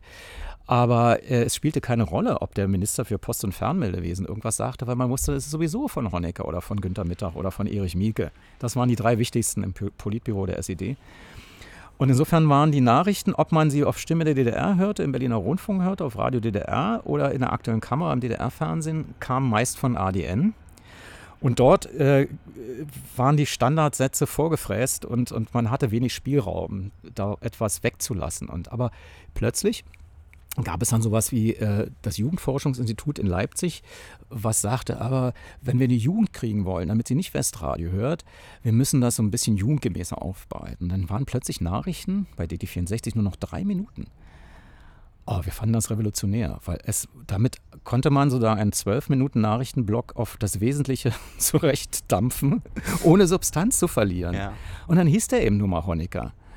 Oder, oder ähm, vielleicht einmal Generalsekretär Honecker. Aber es war, es war in der Wiederholung nicht nochmal der ganze Schwanz mitzureden. Und dann haben wir auch äh, plötzlich Morgenluft gewittert, was weiß ich. Was, was weiß ich. Ich habe dann mit einem Kollegen äh, sämtliche ähm, Radiostationen in Berlin abgehört, also auch die Westsender. Und dann haben wir so Programmuhren äh, aufgemalt und haben gesagt, pass auf, wenn wir jetzt ein Frühprogramm machen, ab 1. Dezember 1987 war es soweit, wir dürfen nicht Musik spielen, nee, wir dürfen dann nicht Nachrichten machen, wenn alle Nachrichten machen, sondern wir müssen das machen, wenn die Nachrichten machen, machen wir Musik damit die Leute zu uns rüberschalten, weil sie keine Nachrichten hören wollen. Also wir nahmen an, tatsächlich frühmorgens will man nur Musik hören. Mit dieser Grundannahme sind wir auch ganz gut gefahren, weil wir immer Viertel vor und Viertel nach die Nachrichten gemacht haben. Damals, glaube ich, zwei Minuten nur. Fanden wir sehr revolutionär. Also auch war eine Herausforderung für die Nachrichtenredakteure, äh, in diesen zwei Minuten wirklich das Wesentliche mit Wetter und Verkehr. Wir hatten ja so einen schönen Verkehrspieps, also nicht den Ari-Triller, sondern dü, dü, dü. so ungefähr klang der. Und ähm, aber das äh, hat natürlich nur den jungen Nachrichtenredakteur gereizt. Der alte, der in seinem Trott war, also ich sage mal alt ab 40, ja, der fand die Jugendwelle äh, DD64 also unerträglich. Und deswegen hat man natürlich im möglichst jungen Bereich auch gecastet und von, von, den, äh, von der Hauptabteilung Nachrichten abgeworben, beziehungsweise die saßen dann teilweise, wenn ich mich recht erinnere, schon bei den Alten, aber es gab dann Jugendbesatzungen genauso wie auch junge Techniker nur uns gefahren haben. Mhm. Weil also das Trinchen, was Radio DDR 2 äh, mit Klassikbändern, 40 Minuten Riemen, strickenderweise immer so ein bisschen kontrollieren, ob der Bobby auch sich noch dreht, ne, ob da nicht die Gummiandruckrolle vielleicht das Tonband einwickelt. Das war so die Überwachungsmöglichkeit, weil die Konzertaufnahmen waren ja richtig ausgepegelt. Da konnte man, also musste man nichts mehr am, mhm. am, am Pegelanzeiger korrigieren. Man riss den Regler auf 0 dB und dann äh, lief das 40 Minuten. Und dann saß dann eben das Trinchen, ich sage das mal so ein bisschen despektierlich, weil was haben wir wirklich dann mit, mit, mit, mit krank, äh, kranken jungen Technikern äh, gelitten, wenn dann so tatsächlich äh, Frauen von, also auch Männer, ich, ich will das nicht auf irgendein Geschlecht, äh, aber ich sag mal, Männer waren eher noch bereit, so ein bisschen ähm, Energie aufzubringen die haben teilweise in ihrem roten Strickpulli dann, den sie dann fertig hatten, auch geschwitzt. Wenn, wenn, wenn, also die wussten ganz genau, dass das eine Schicht wird, wo sie am, am Ende des Tages äh, äh den, den Pulli ähm, in die Wäsche wieder geben können. Mhm, ja. Ich, das klingt jetzt wirklich arrogant und, und hochnäsig, aber so war es. So haben wir es empfunden. Ich beschreibe nur das, was wir wirklich damals in unserer jugendlichen Arroganz empfunden haben, weil die haben sehr mitschneiderfreundlich reagiert. Man muss sich das so vorstellen. Der, der Moderator saß in einem, in einem Studio, wo er keine Eingriffsmöglichkeiten auf die Technik hatte. Das einzige Mittel, was er hatte, war eine Blinktaste. Die, wenn man die drückte, blinkte es am Regiepult weiß oder gelblich-weiß. Und dann hat äh, Trinchen, ah, es blinkt ah, ich muss den Regler ziehen. Ah, zack. Also es hat manchmal so ein, zwei Sekunden gedauert, ehe die reagiert haben. Und wenn man aber auf Musik moderieren wollte, weil gerade eine schöne Instrumentalstelle kam, dann hat die das vergeigt. Ähm, oder dann ein riesengroßes Sendeloch gefahren. Und äh, dann haben wir immer gesagt, das ist keine Mitschnittsendung. Äh, so ein bisschen freundlich dann. Äh, oh, ja, ja, ja, ja. Und dann haben wir angefangen, bei solchen Menschen immer eher zu blinken. Mhm. Und dann haben die aber irgendwann gemerkt, äh, äh, ja, und haben dann schnell reagiert und dann aber trotzdem nicht auf den Takt der Musik mhm, geachtet, mhm, sondern mhm. die Schrecksekunde dann, ähm, also das schneller hochgerissen, als uns lieb war wieder. und das führte dann dazu, ich glaube, das hat Günter Schneidewind auch angesprochen, dass man sich Gedanken machte um eine Selbstfahrregie. Und es gab sowas ähnliches. Matthias Hopke ist, glaube ich, der Erfinder der Selbstfahrregie bei Radio, äh, bei, bei DD64, pardon. Es gab sowas wie in der Bundesrepublik Jugend forscht. Das nannte sich die Messe der Meister von morgen. Ja, die DDR musste das immer irgendwie pathetischer machen. Und das nannte man MMM. Ja, weil die Leipziger Messe hieß ja MM, nämlich Mustermesse. Und, und noch ein M dazu war die Messe der Jugend halt. So, und äh, wir waren alle aufgefordert, also alle, durch die Bank auch schon in der Schule, immer Ideen äh, einzureichen und umzusetzen. Ich habe mal einen Synthesizer gebaut, als es sowas noch gar nicht gab, mit kleinen, ähm, für den Eisenbahnerbedarf erhältlichen ähm, Stelltasten, womit man Weichen schalten konnte. Das war meine Tastatur, mein Keyboard. Und eine Suchard Expressdose, die verkauft wurde, ich glaube im Intershop oder sogar bei uns im örtlichen Fachhandel. Also es war Westkakao. Suchard aus der Schweiz, war eigentlich nicht wirklich Westen, aber schon irgendwie doch. Ähm, und, und, da hatte ich den Lautsprecher montiert und so ein bisschen Elektronik rein und habe dann äh, Freude schöner Götterfunken spielen können drauf. Ne? Und das war mein Messeobjekt. Und Matthias Hopke, Jahre später, ähm, hat sich tatsächlich gedacht, wir machen mal eine Selbstfahrregie.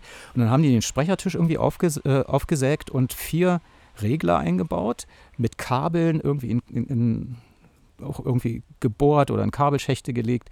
Und damit konnte man die Bandmaschinen fernsteuern.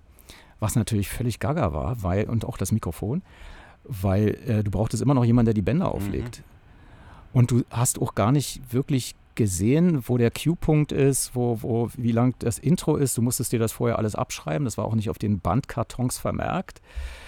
Und Schallplattenspieler gab es äh, nur einen einzigen zum Umschneiden der Platten. Also es war schon eher so eine Krücke als eine wirkliche Lösung.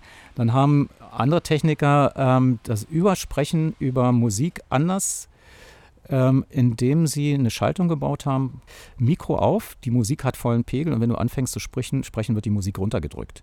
Wenn also der, der, der Moderator es geschickt gemacht hatte, konnte er auf der Musik sprechenderweise surfen, ohne dass der Techniker regeln musste.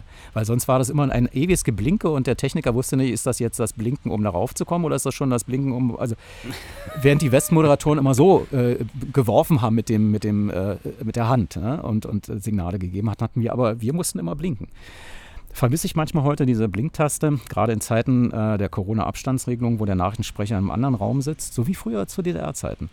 Das kommt alles wieder. Wir sind, wir sind eigentlich sehr Corona-gerecht aufgewachsen mit äh, Mangelwirtschaft, mit äh, ähm, äh, wenig Reisemöglichkeit und mit einem Rundfunk, der äh, atombombensicher war, sage ich mal, weil wirklich die Fundamente so gebaut wurden, dass der Fluglärm vom, vom Tegel-Tempelhof, der landenden Pen-M-Maschinen damals, äh, nicht durch die Studios drang. Also super, während ich heute bei Radio 1, wenn ich wissen will im Produktionsraum, ob der Mikrofonregler gezogen ist, weil ich mich selber aussteuern muss, weil kein Techniker da ist, bin ich ja im Vorraum und denke, ist das jetzt auch das richtige Mikro, ist es an, dann trete ich einmal kräftig mit dem Fuß auf dem, auf dem Fußboden und dann überträgt sich das äh, per Schallwellen durch das Fundament und gibt dann im Sprecherraum den nötigen Pegelausschlag äh, rückwirkend wieder.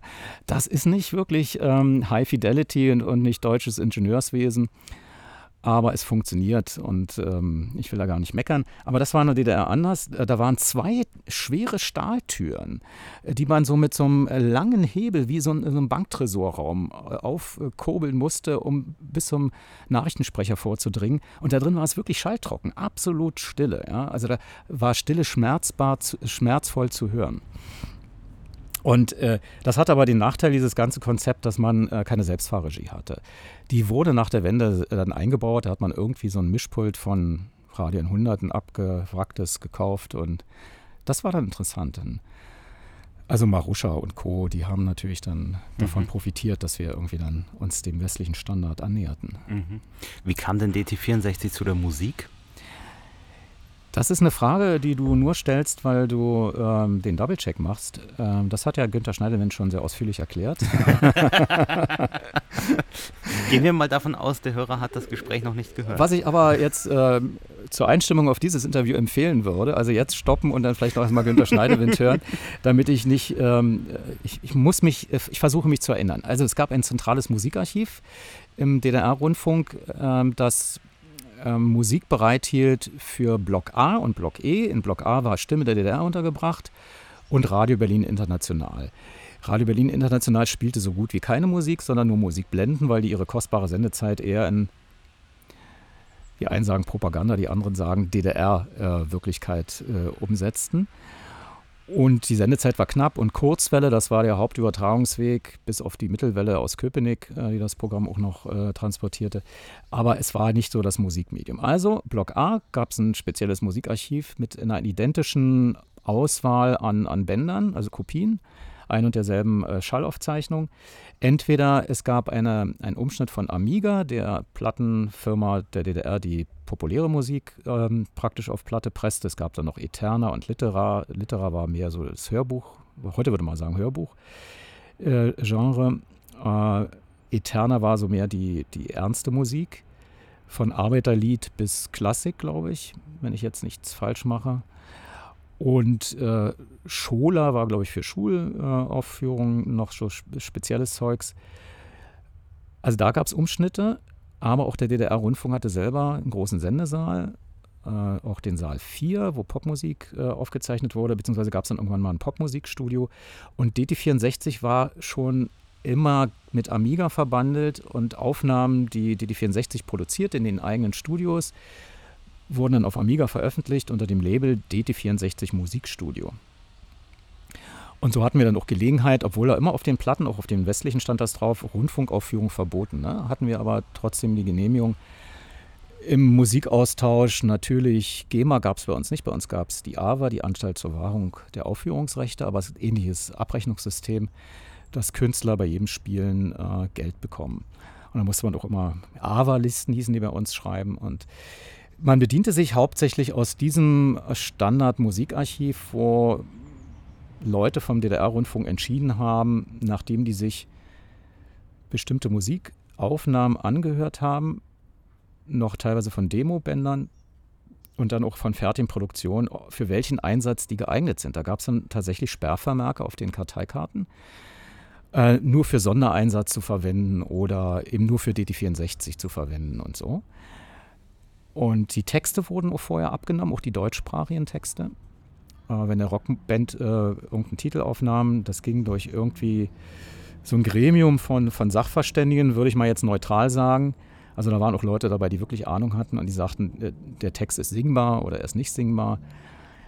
Aber in der Regel wurde er politisch bewertet, schon klar. Aber es gelang dann eben auch so eine Titel wie Aufruhr in den Augen von Pankow durchzubringen, wurde produziert und auch gespielt, aber am 6. Oktober 1989 eben nicht. Und äh, da waren die auf der schwarzen Liste, auf dem Index. Und das Musikarchiv, was man äh, praktisch benutzen konnte, wurde von Monat zu Monat immer schmaler, weil viele DDR-Künstler das Land verließen. Von Veronika Fischer über Ute Freudenberg, äh, dann die Gruppe Magdeburg, ähm, Manfred Krug. Äh, und da waren überall Sperrvermerke drauf. Und als die Wende kam, zack, äh, von einem Tag zum anderen haben wir hauptsächlich nur noch diese Musik gespielt, obwohl es eigentlich äh, hatten wir natürlich, also ich sag mal, wäre das eigentlich ein Tag gewesen, um, um, die Beatles oder die Stones hoch und runter zu spielen, weil man endlich ohne Beschränkung die Westmusik mhm. hätte spielen können. Aber nee, da wurden sozusagen die, die wir jahrelang, Hansi Bibel als Bluesmusiker fällt mir gerade ein. Das wurde immer länger und immer länger.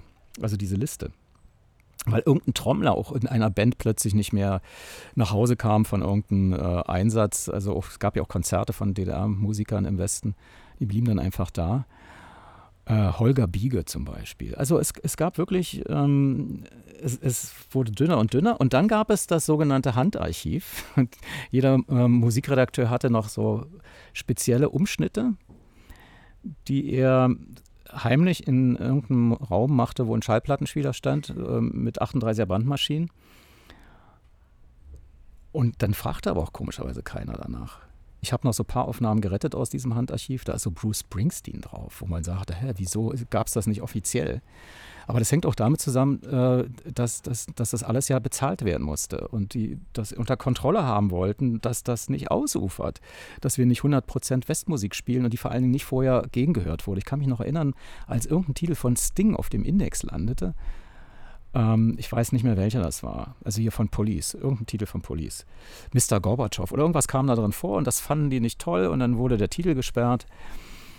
Und die haben Musik tatsächlich immer als Einfallstor äh, in die DDR-Ideologie missverstanden, muss man ehrlicherweise sagen, weil die, die, die DDR-Funktionäre der Nachkriegsgeneration haben gesehen, was die Stones in der Waldbühne angerichtet haben und haben die plötzliche Kraft dieser Rockmusik visualisiert bekommen in das Zerlegen einer, einer, einer Open-Air-Arena und dachten, wenn die jetzt äh, aufgestachelt die DDR-Bürger in Richtung Mauer laufen, dann sind natürlich die ersten 100 tot, aber, aber, aber der Rest überrennt mhm. die Mauer. Und das war mhm. immer, immer im Hinterkopf und dafür sind wir nicht ins KZ gegangen.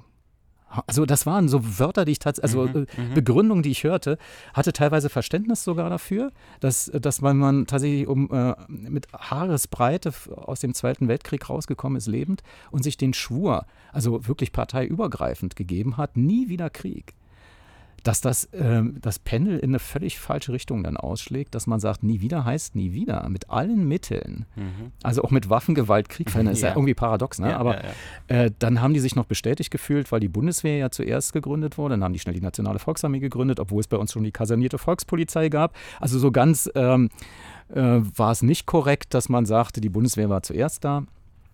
Aber dann sah man die Bewaffnung der Bundeswehr mit Atomwaffen, dann gab es den sogenannten Kriegsminister Strauß, bei uns hieß das Verteidigungsminister, war Nomen erst oben, ne? also man wusste schon, ah, die wollen mit singenden, klingenden Spiel durchs Brandenburger Tor. Es gab ja auch Pläne, die die Stasi erbeutet hatte, also eine Angriffspläne natürlich, jede Armee hat ja irgendwie Pläne, ne?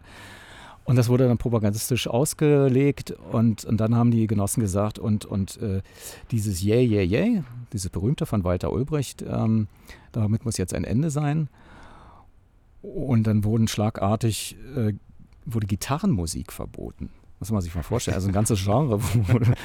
Und dann dachten, ja, also elektrisch verstärkte Gitarren, das war die Gitarrenmusik, das war das Genre. So, ähm, die Sputniks, komischerweise hießen die damals auch schon Sputniks, äh, sind da als, die hießen früher, glaube ich, die Butlers, das, die durften nicht Englisch heißen, dann haben die sie eben umbenannt, glaube ich. Oder war das dann die Gruppe Magdeburg? Ich weiß es nicht. Also jedenfalls, ähm, äh, englische Namen waren, waren damals auch ein No-Go. Und man hatte dann bei den Pudis, die man ja wahrscheinlich heute noch kennt, äh, bei einer Fernsehaufzeichnung Bazar, das war die Jugendsendung vor Rund im DDR-Fernsehen, die mussten sich die Haare hochstecken, äh, damit die also nicht zu verwechseln sind mit irgendwie Led Zeppelin oder so. Und haben dann brav gesungen, Türen öffnen sich zur Stadt. Also ein Text, den man ich sag mal, nicht so gut singen kann eigentlich. Da hat, ne? Also da ist ja nur eine mhm. Silbe. Aber es war ein deutscher Text, es war ein poetischer Text und die Leute mochten das Lied, weil es an Uriah Heep erinnerte, muss man einfach mal so sagen. Die haben auch sehr viel gecovert, ähm, wo man erstmal hinterher dann merkte, als man die Originale hörte, ach, das ist ja eigentlich der Titel. Ne? Also da gibt es schon ein paar Sachen in der Pudis Vergangenheit, die sind nicht ganz sauber äh, von Manfred Mann's Earth Band, von Black Sabbath, von Deep Purple. Also sehr starke Anleihen, auch musikalisch. Also heute würde man sagen Plagiat. Mhm, ja. Mhm. Aber es war DDR, es war eine Mauer und es gab keine, also die Kopien waren dann man sagte, äh, nachempfunden. Ne? In den Konzerten spielten die DDR-Rockbands sehr viel internationales Zeug und dann auch mal ihre eigenen Titel, aber das war nicht so interessant. Das wurde später erst, als dann wirklich äh, das musikalische Material und auch die Texte besser wurden.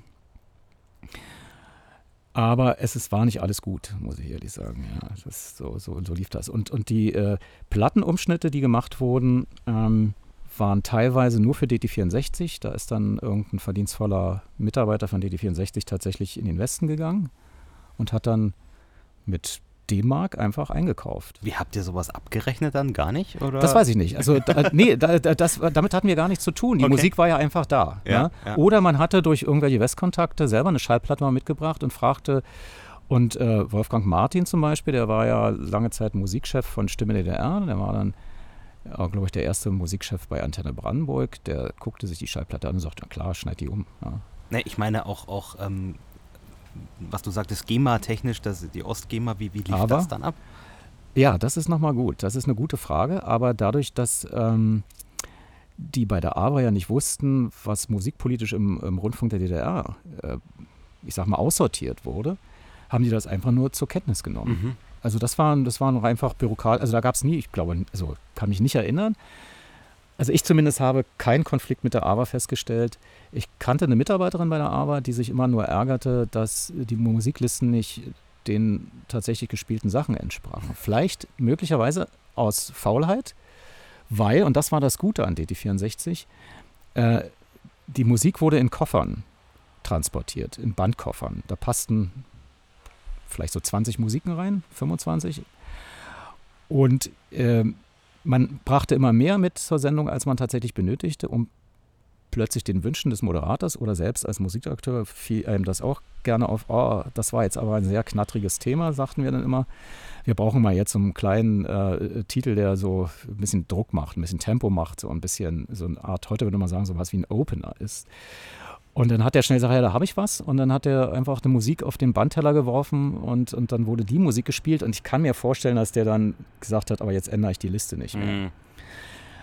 Und es gab natürlich aber dann tatsächlich Stichproben und, und, und das bemerkte die äh, Fachkraft bei der AWA und sagte, eure Listen sind nicht ganz exakt. Ja. Und da kann ich mir aber vorstellen, wenn Bruce Springsteen einfach gespielt wurde, dass man dann äh, Marianne Rosenberg vielleicht abgerechnet äh, hat oder vielleicht auch eine DDR-Künstlerin dann ja. in den Genuss der Tantiemen bekam. Aber das war eine gängige Methode, auch äh, bei den Buchauflagen. Also ich sag mal, Sokamp und Aufbauverlag haben Brecht herausgegeben. Und äh, der Aufbauverlag hatte eben nur eine bestimmte Anzahl ähm, der Genehmigungen von den Sokamp-Menschen, äh, irgendwas zu drucken. Ich sag mal 100.000 von einem Buch. Und dann wurden aber 200.000 gedruckt. Um den, um den Markt zu befriedigen mhm. einfach, ja. Mhm. Und abgerechnet hat man aber in den Westen 100.000. Und äh, man konnte sich nicht wehren weil man ja offiziell nicht anerkannt war. Das, das war eben äh, das Glück dann für, und auch mit, dem, mit den Plattenpressungen. Also es gab ein Plattenpresswerk in, in Babelsberg, da wo heute die Medienstadt ist und Radio 1 auch sendet. Und die haben Lizenzprodukte, Produktionen gepresst äh, für CBS. Ich habe selbst eine Originalpressung aus Babelsberg von CBS. Und dann haben die einfach ihr Amiga-Label raufgeklebt und, und das äh, praktisch verkauft, als hätten sie eine Lizenz dafür. Vielleicht hatten sie auch eine, aber nicht in dieser Auflage. Ja, es wurden ja. viele Raubpressungen legal gepresst. da wurde dann der Zähler gestoppt. Also es gab an jeder äh, Maschine natürlich einen Plattenzähler, also so, so einen Presszähler. Und dann hat man einfach noch mal ein bisschen von diesem Shellac ich sag mal, also von diesem Vinyl dann mm. Polyvinylchlorid reingekippt und dann wurde weiter gedruckt, gepresst. Das ist das, was ich gehört habe. Ich habe es nicht überprüft, aber es klingt sehr plausibel, ja. weil vieles in der DDR so lief, was Gestattungsproduktion war. Wir hatten ja auch Dr. Oetker irgendwie so ein, so ein, so ein äh, Schaumzeugs hier, so ein Sahne, Sahne, also Pulver und wenn man das äh, mit Wasser anrührte, war dann plötzlich Schlagsahne mhm, draus. Mhm. Und, und das nannte sich offiziell Gestattungsproduktion. Wir hatten ein, ein Werk für Pepsi-Cola in, in Rostock, was keiner trank, weil das nicht schmeckte. Also es schmeckte einfach nach Pepsi und, und alle sagten durch die Bank, es schmeckt wie, wie Medizin. Weil wir waren alle auf Coca-Cola konditioniert, weil das war immer das, was die aus dem Westen uns mitbrachten. Mhm. Aber was ich damit sagen will, ist, dass die ganze DDR profitierte davon, dass das Land eigentlich nicht anerkannt war bei solch Raubkopien und auch bei illegaler Musik. Und ich kann mir vorstellen, dass nicht jede Musik, die bei DT64 lief, auch über die AWA abgerechnet mhm. wurde. Mhm. Das Jahr 1989. Da ist viel passiert. Wie habt ihr das im Sender erlebt? Wie seid ihr damit umgegangen? Also dazu muss ich sagen, 88 im November etwa wurden die Filme der äh, also irgendwie so 10, 12 Filme verboten, die teilweise schon in den Kinos liefen, aber dann wieder rausgezogen wurden. Und es gab so eine Stalin-Debatte in diesem Digest Sputnik, wo äh, Stalin schon mit Hitler gleichgesetzt wurde. Äh, das können ja die Russen machen, wie sie wollen. Also das ist ihre Aufarbeitung, aber das wurde ins Deutsche übersetzt und da wir aber diesen Deal hatten, diesen Digest, der weltweit vertrieben wurde, also auch in der Bundesrepublik Deutschland wurde der vertrieben, äh, auch bei uns über die sogenannte Postzeitungsvertriebsliste anzubieten, ähm, war das dann für uns komisch, diese beiden Verbotsarien hinzunehmen. Es gab richtig Diskussionen. Wir merkten, dass eine regelmäßige Anweisungsgeschichte, ähm, die wöchentlich zumindest uns erreichte aus dem Zentralkomitee unter dem Stichwort ARGU, eigentlich die Abkürzung für Argumentation, aber eigentlich muss man sagen, das ist die Propagandaliste gewesen mit Sprachregelungen, dass die immer äh, absurder wurde. Ich kann mich erinnern, dass ich ein Theaterstück rezensierte, was im klassischen Sinne kein Theaterstück war, sondern ein Pantomimenstück war vom DT Pantomime Ensemble. Das hatte nichts mit DT64 zu tun, sondern mit dem deutschen Theater. Burkhard Seidemann war damals ein begnadeter Pantomime, der diese Pantomime einführte in den klassischen Theaterbetrieb. Normalerweise war man ja gewöhnt Sprechtheater und Pantomime fanden nur im Zirkus statt. So. Das habe ich in der Anfangsmoderation meines Beitrags so formuliert. Man kennt ja Pantomime eigentlich nur von den Clowns im Zirkus, die imaginär eine Banane schälen oder so an äh, Glaswänden mit ihren Händen äh, tapsen. Und dann sagte der Chef vom Dienst, äh, Jörg, das kannst du nicht machen. Sag ich, wieso? Wir haben Verbot, wir haben das Verbot, über Essen zu reden. Es war kurz vor Weihnachten. Äh, es gab in der DDR wieder die üblichen Versorgungsschwierigkeiten bei Südfrüchten ähm, und Fleisch auch. Diesmal traf es auch das Fleisch. Und es gab ein Verbot, Veranstaltungen zu popularisieren. Äh, zum Beispiel hatte die Urania ein Licht, eine, eine kulinarische Reise in Lichtbildern Ägypten. Da sah man also tatsächlich äh, jemanden, der in Ägypten war und, und, und brachte dann irgendwie typisches Zeug mit, was man da gleichzeitig beim Lichtbildervortrag essen konnte. Und das fanden wir witzig und haben gesagt, also eine Lichtbilderei, eine kulinarische Lichtbilderei, nee, musste gestrichen werden aus dem Programm. Äh, und, und überhaupt alles, was im entferntesten Sinne mit, mit Essen zu tun hatte. Also wir überprüften plötzlich auch Weihnachtslieder, ob denn äh, äh, da, da, vom Kuchenbacken die Rede ist und so, weil irgendeine Zutat fehlte. Ja, Safran oder was weiß ich, Nüsse. Haselnüsse gab es ganz schlecht. So, und dann sagte der Banane, Banane, ganz schlimm. Ich sagte, das ist doch nur eine imaginäre Banane. Das ist doch keine echte. Die, die kann man dann. Dann sagte er, ja, erst recht. Wir haben, wir haben keine Bananen und müssen uns Luftbananen schälen. Ja, also, also, also noch schlimmer. Also, wenn es wenigstens eine echte Banane wäre, könnte man sagen, ähm, gut, das ist ein Theaterrequisit. Aber wir haben Luftbananen nur. Äh, änder das doch mal um, du wirst doch eine andere Metapher finden. Und dann dachte ich, das ist aber jetzt albern. Dann bin dann habe mich tatsächlich mit, mit, mit einer Kollegin, ähm, die auch Chef vom Dienst macht, allerdings immer, also nicht gleichzeitig, also die wechselten sich ab, habe ich gesagt, du Lise, ähm, guck doch mal hier drauf. Würdest du, du als, hab mich so ein bisschen naiv gestellt, würdest du das durchgehen lassen? Du kennst doch die Anweisung, wir dürfen nichts über Essen machen. habe mich also sozusagen als ähm, sensibler, äh, politisch sensibler äh, Redakteur und, und Autor geoutet. Und dann sagte sie, ach Quatsch, das ist doch nur eine imaginäre Banane. und dann bin ich mit ihrer Unterschrift auf dem Bandkarton dann zum Sender gelaufen, also zum, zum Sendestudio hieß das. Also hieß, wir sagten mir mal, wir gehen jetzt zum Sender, obwohl es nicht der Sender ja, war. Ja, der stand ja, ja woanders, aber äh, in den Kontrollraum und habe gesagt, hier äh, abgezeichnet, könnt ihr dann nachher senden. Und dann kam aber dann der Chef vom Dienst, der eigentlich auf mich, ich habe, du solltest das doch rausschneiden. Oder was anderes finden. Und da habe ich mich ahnungslos gestellt. Er hat mich nochmal beraten, habe ich dann gesagt. Du bist raus aus der Nummer, habe ich gesagt. Ja, dich trifft's nicht. Und dann war er froh, weißt du, er war nicht mehr drin im Spiel. Ja. Er fand es wahrscheinlich selber doof, ja. aber er hatte an dem Tag halt die Verantwortung. Ja. Aber die Unterschrift auf dem Bandkarton war nicht von ihm. Also im Notfall, es kam auch nicht. Also es, also es waren so, so absurde Geschichten und davon gab es täglich welche. Also ich kann mich noch erinnern, äh, da war ich, ähm, jetzt muss ich überlegen, da war ich als Student in, der, in den Sommerferien man vertraute mir eine Sendung an, obwohl ich eben Student war, muss man sich mal vorstellen. Also man hatte echt Vertrauen zu mir, da war plötzlich der Falklandkonflikt. Die DDR war da neutral. Argentinien, Großbritannien. Aber es äh, war klar, dass uns die Queen besuchen wollte. Und mit einem Mal ähm, haben wir, also wir haben immer beide Seiten, komischerweise fast wie die BBC berichtet. Äh, die argentinische Seite, eine Außenpolitik, bekamen wir dann tatsächlich aus Buenos Aires und, und dann irgendwie aus London hat der andere Korrespondent die, die englische Sicht. Und mit einmal hieß es, stopp, da kam wirklich jemand auf, äh, von der Hauptabteilung Außenpolitik und riss mir oder wollte mir das Band aus der Hand reißen, wo sein Korrespondent irgendwie aus Argentinien den Konflikt schilderte. Und ich sah, du, der liegt jetzt schon. Und in dem Augenblick wurde er auch schon abgefahren. und dann sagte er, na gut, dann ist es eben so. Ja. Mhm. Aber wir haben Rücksicht genommen auf die Queen, mhm. weil wir dachten, in der, in der, deutschen Botschaft des Königreiches sitzt jetzt jemand äh, und, und hört unsere Sendung und könnte verschnupft sein, weil wir die argentinische Sicht transportieren. So einen Schiss hatten die teilweise. Mhm. Völlig, völlig. Also ich weiß nicht, vielleicht gab es mal Proteste, dass irgendein Botschafter sich beschwerte, aber das passiert in jedem Land heutzutage weltweit und dann kann man souverän sagen, ja, wir als Staat haben leider kein, keine Einflussmöglichkeit, wir sind unabhängig, aber dadurch, dass das eine Einrichtung des Ministerrats der DDR war, also wir waren Staatsfunk, ja. Ja. Ähm, allerdings waren wir, man muss äh, die Regierung da entlasten, eben nicht Regierungs- oder Staatsfunk, sondern wir waren Parteifunk. Ja. Oder eigentlich waren wir Politbürofunk aber unter Selbstverwaltung. Und dadurch sind viele Dinge einfach so rausgelaufen, die erträglich waren, muss man ehrlich sagen. Aber es gab eben auch wirklich viel ideologischen Mief. Und wir haben selber äh, unsere Sendung teilweise nicht hören wollen mögen, weil wir selber nicht dahinter standen. Also man muss sich vorstellen, 7. März 1986, das vorhin von mir schon beschriebene erweiterte UKW-Programm auf der 95,05 Megahertz. Ähm, was würdest du dir als Radiomacher wünschen, womit so ein Programm beginnt? Mit einem ordentlichen Musiktitel. Das passierte auch, aber ähm, war die Sendung Auftakt, aber dann irgendwie, wir schalten um zum Marx-Engels-Platz.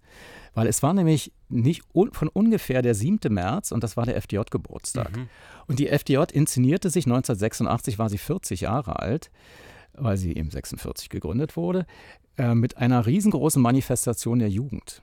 Das heißt also Schalmeien, äh, äh, das Parteilied war zu hören, die Partei, die Partei, die hat immer Recht und Genossen, es bleibe dabei. Also, also ich, ich will nur sagen, also so eine Klänge aus den 50er Jahren von Louis Firnberg damals in voraus einem Gehör, äh, Gehorsam, möglicherweise, weil er wirklich überzeugt war, dass die SED auf dem richtigen Weg ist. Man kann ihm das unterstellen. Ähm, und das haben wir live übertragen. Und, und dann auch noch mit, mit, mit Reportern, also die dann äh, schilderten das blaue Fahnenmeer, das sich in der äh, untergehenden Sonne irgendwie reflexartig dann im Palast der Republik noch spiegelt und so, ja, in den kupfernen, tönenden Scheiben und wo man dachte, was ist das für eine Revolutionslyrik, die da jetzt auch noch über die. Und es war ein Abschaltfaktor. Wir wussten das. Aber das war der Kompromiss, weil wir dadurch die Unterstützung der FDJ bekamen, also auch in Ressourcenfragen. Ähm, man muss zum Beispiel wissen, dass in der Sowjetunion ja, viele FDJler an der sogenannten Baikal-Amur-Magistrale, es war so eine Erdgastrasse, arbeiteten. Und die haben die, die 64-Leute teilweise mit Kultur versorgt, also den mitten in der Pampa, also Pampa ist es nicht, also Sibirien im, im, im, im Wald quasi, ohne Waldsteckdosen, ähm, haben, haben die Disco gemacht. Ja? Die sind da mit dem sogenannten Disco-Mobil hin und haben für Kultur gesorgt. Die konnten ja nicht den ganzen Tag nur arbeiten. Also die haben den ganzen Tag geschweißt, die Rohre verlegt und, und äh, Eisenbahnschienen verlegt, äh, weil wir von diesem Erdgas profitiert haben. Das war so ein Kompensationsgeschäft. Wir schicken Arbeiter und müssen uns aber auch darum kümmern, dass die versorgt werden. Mhm. Und dann durften wir aber auch dort von dort Reportage machen, in einem Gelände, wo die Sowjetunion ähm, eine Rakete nach der anderen stationiert hatten. Also wo, wo die Leute zehnfach gesiebt wurden, ob die auch wirklich nicht für die NATO spionieren und so. Ne?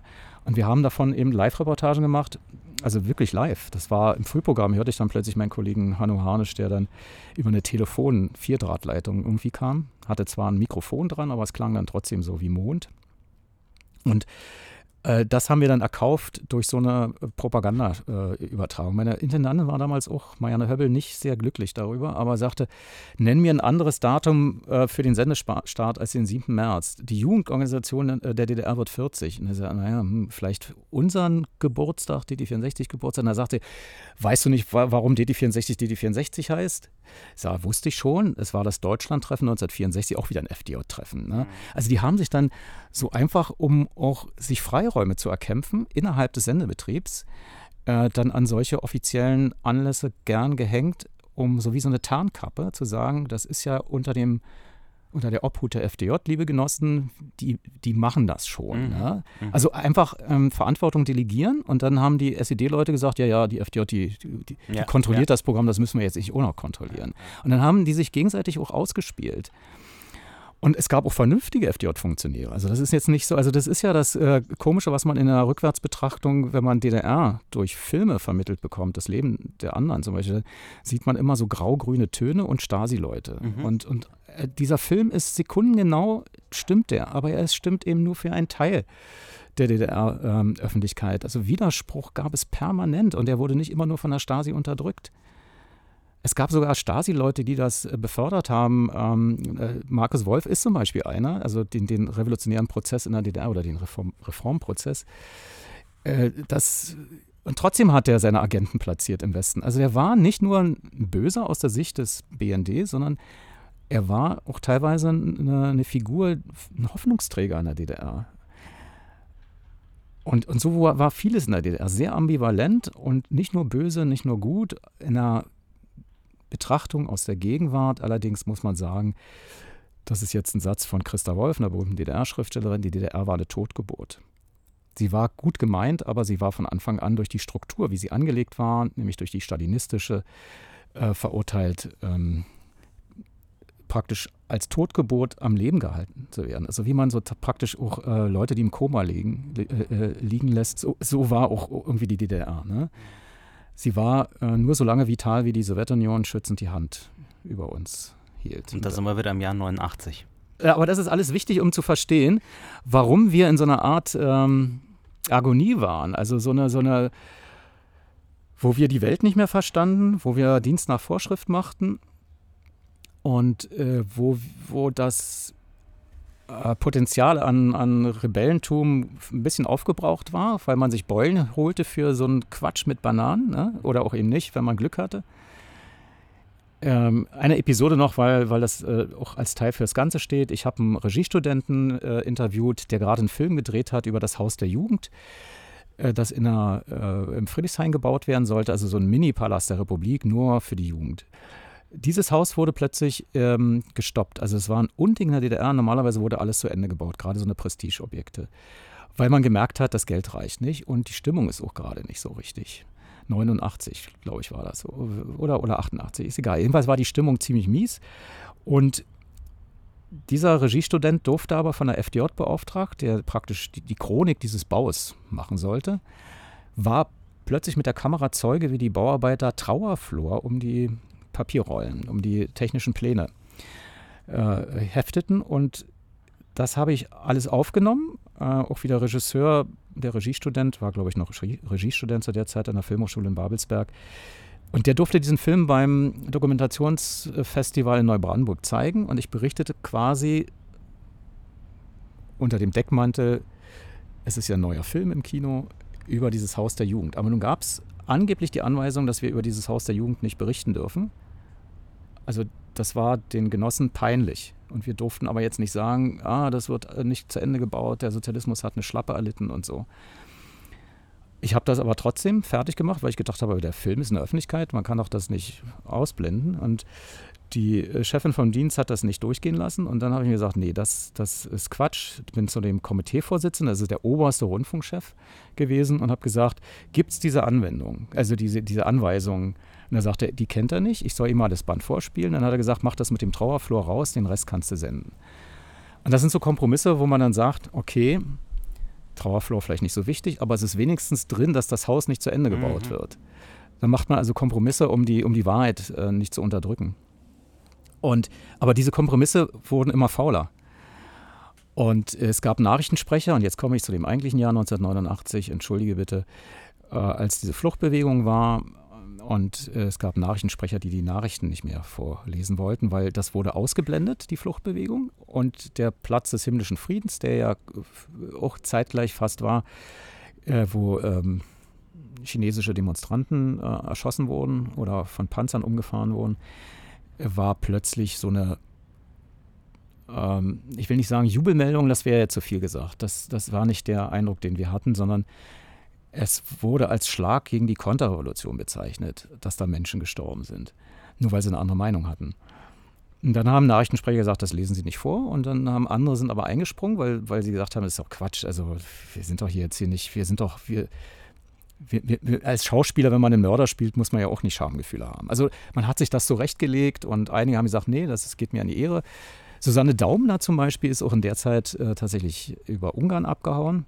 Die war Nachrichtensprecherin bei DT64 vornehmlich.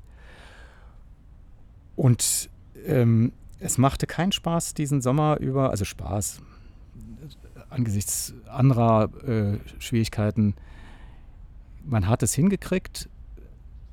Also es gab im DDR-Rundfunk ganz andere Bereiche, wo man wirklich Dienst nach Vorschrift machte, also klassischerweise beim Berliner Rundfunk, Radio DDR und Stimme der DDR. Wir hatten noch relative Freiheiten, muss ich ganz ehrlich sagen.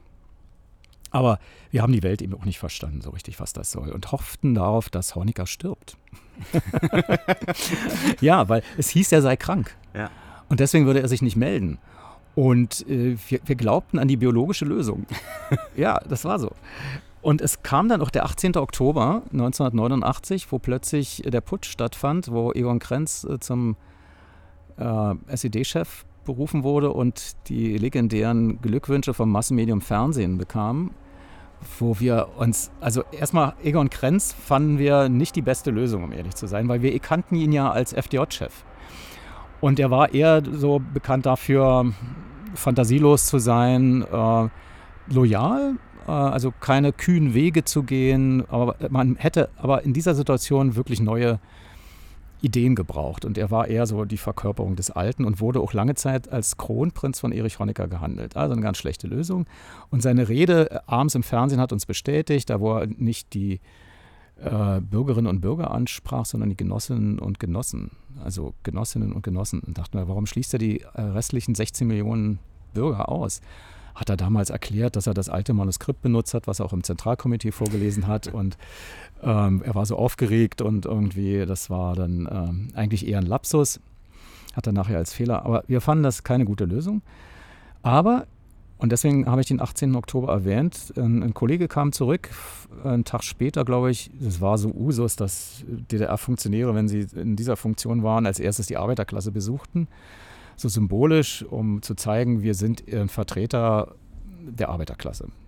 Dann war, war, war Egon Krenz im VW Werkzeugmaschinenfabrik Marzahn, 7. Oktober, glaube ich. Also, 7. Oktober war der Nationalfeiertag und jeder dritte Betrieb hieß 7. Oktober.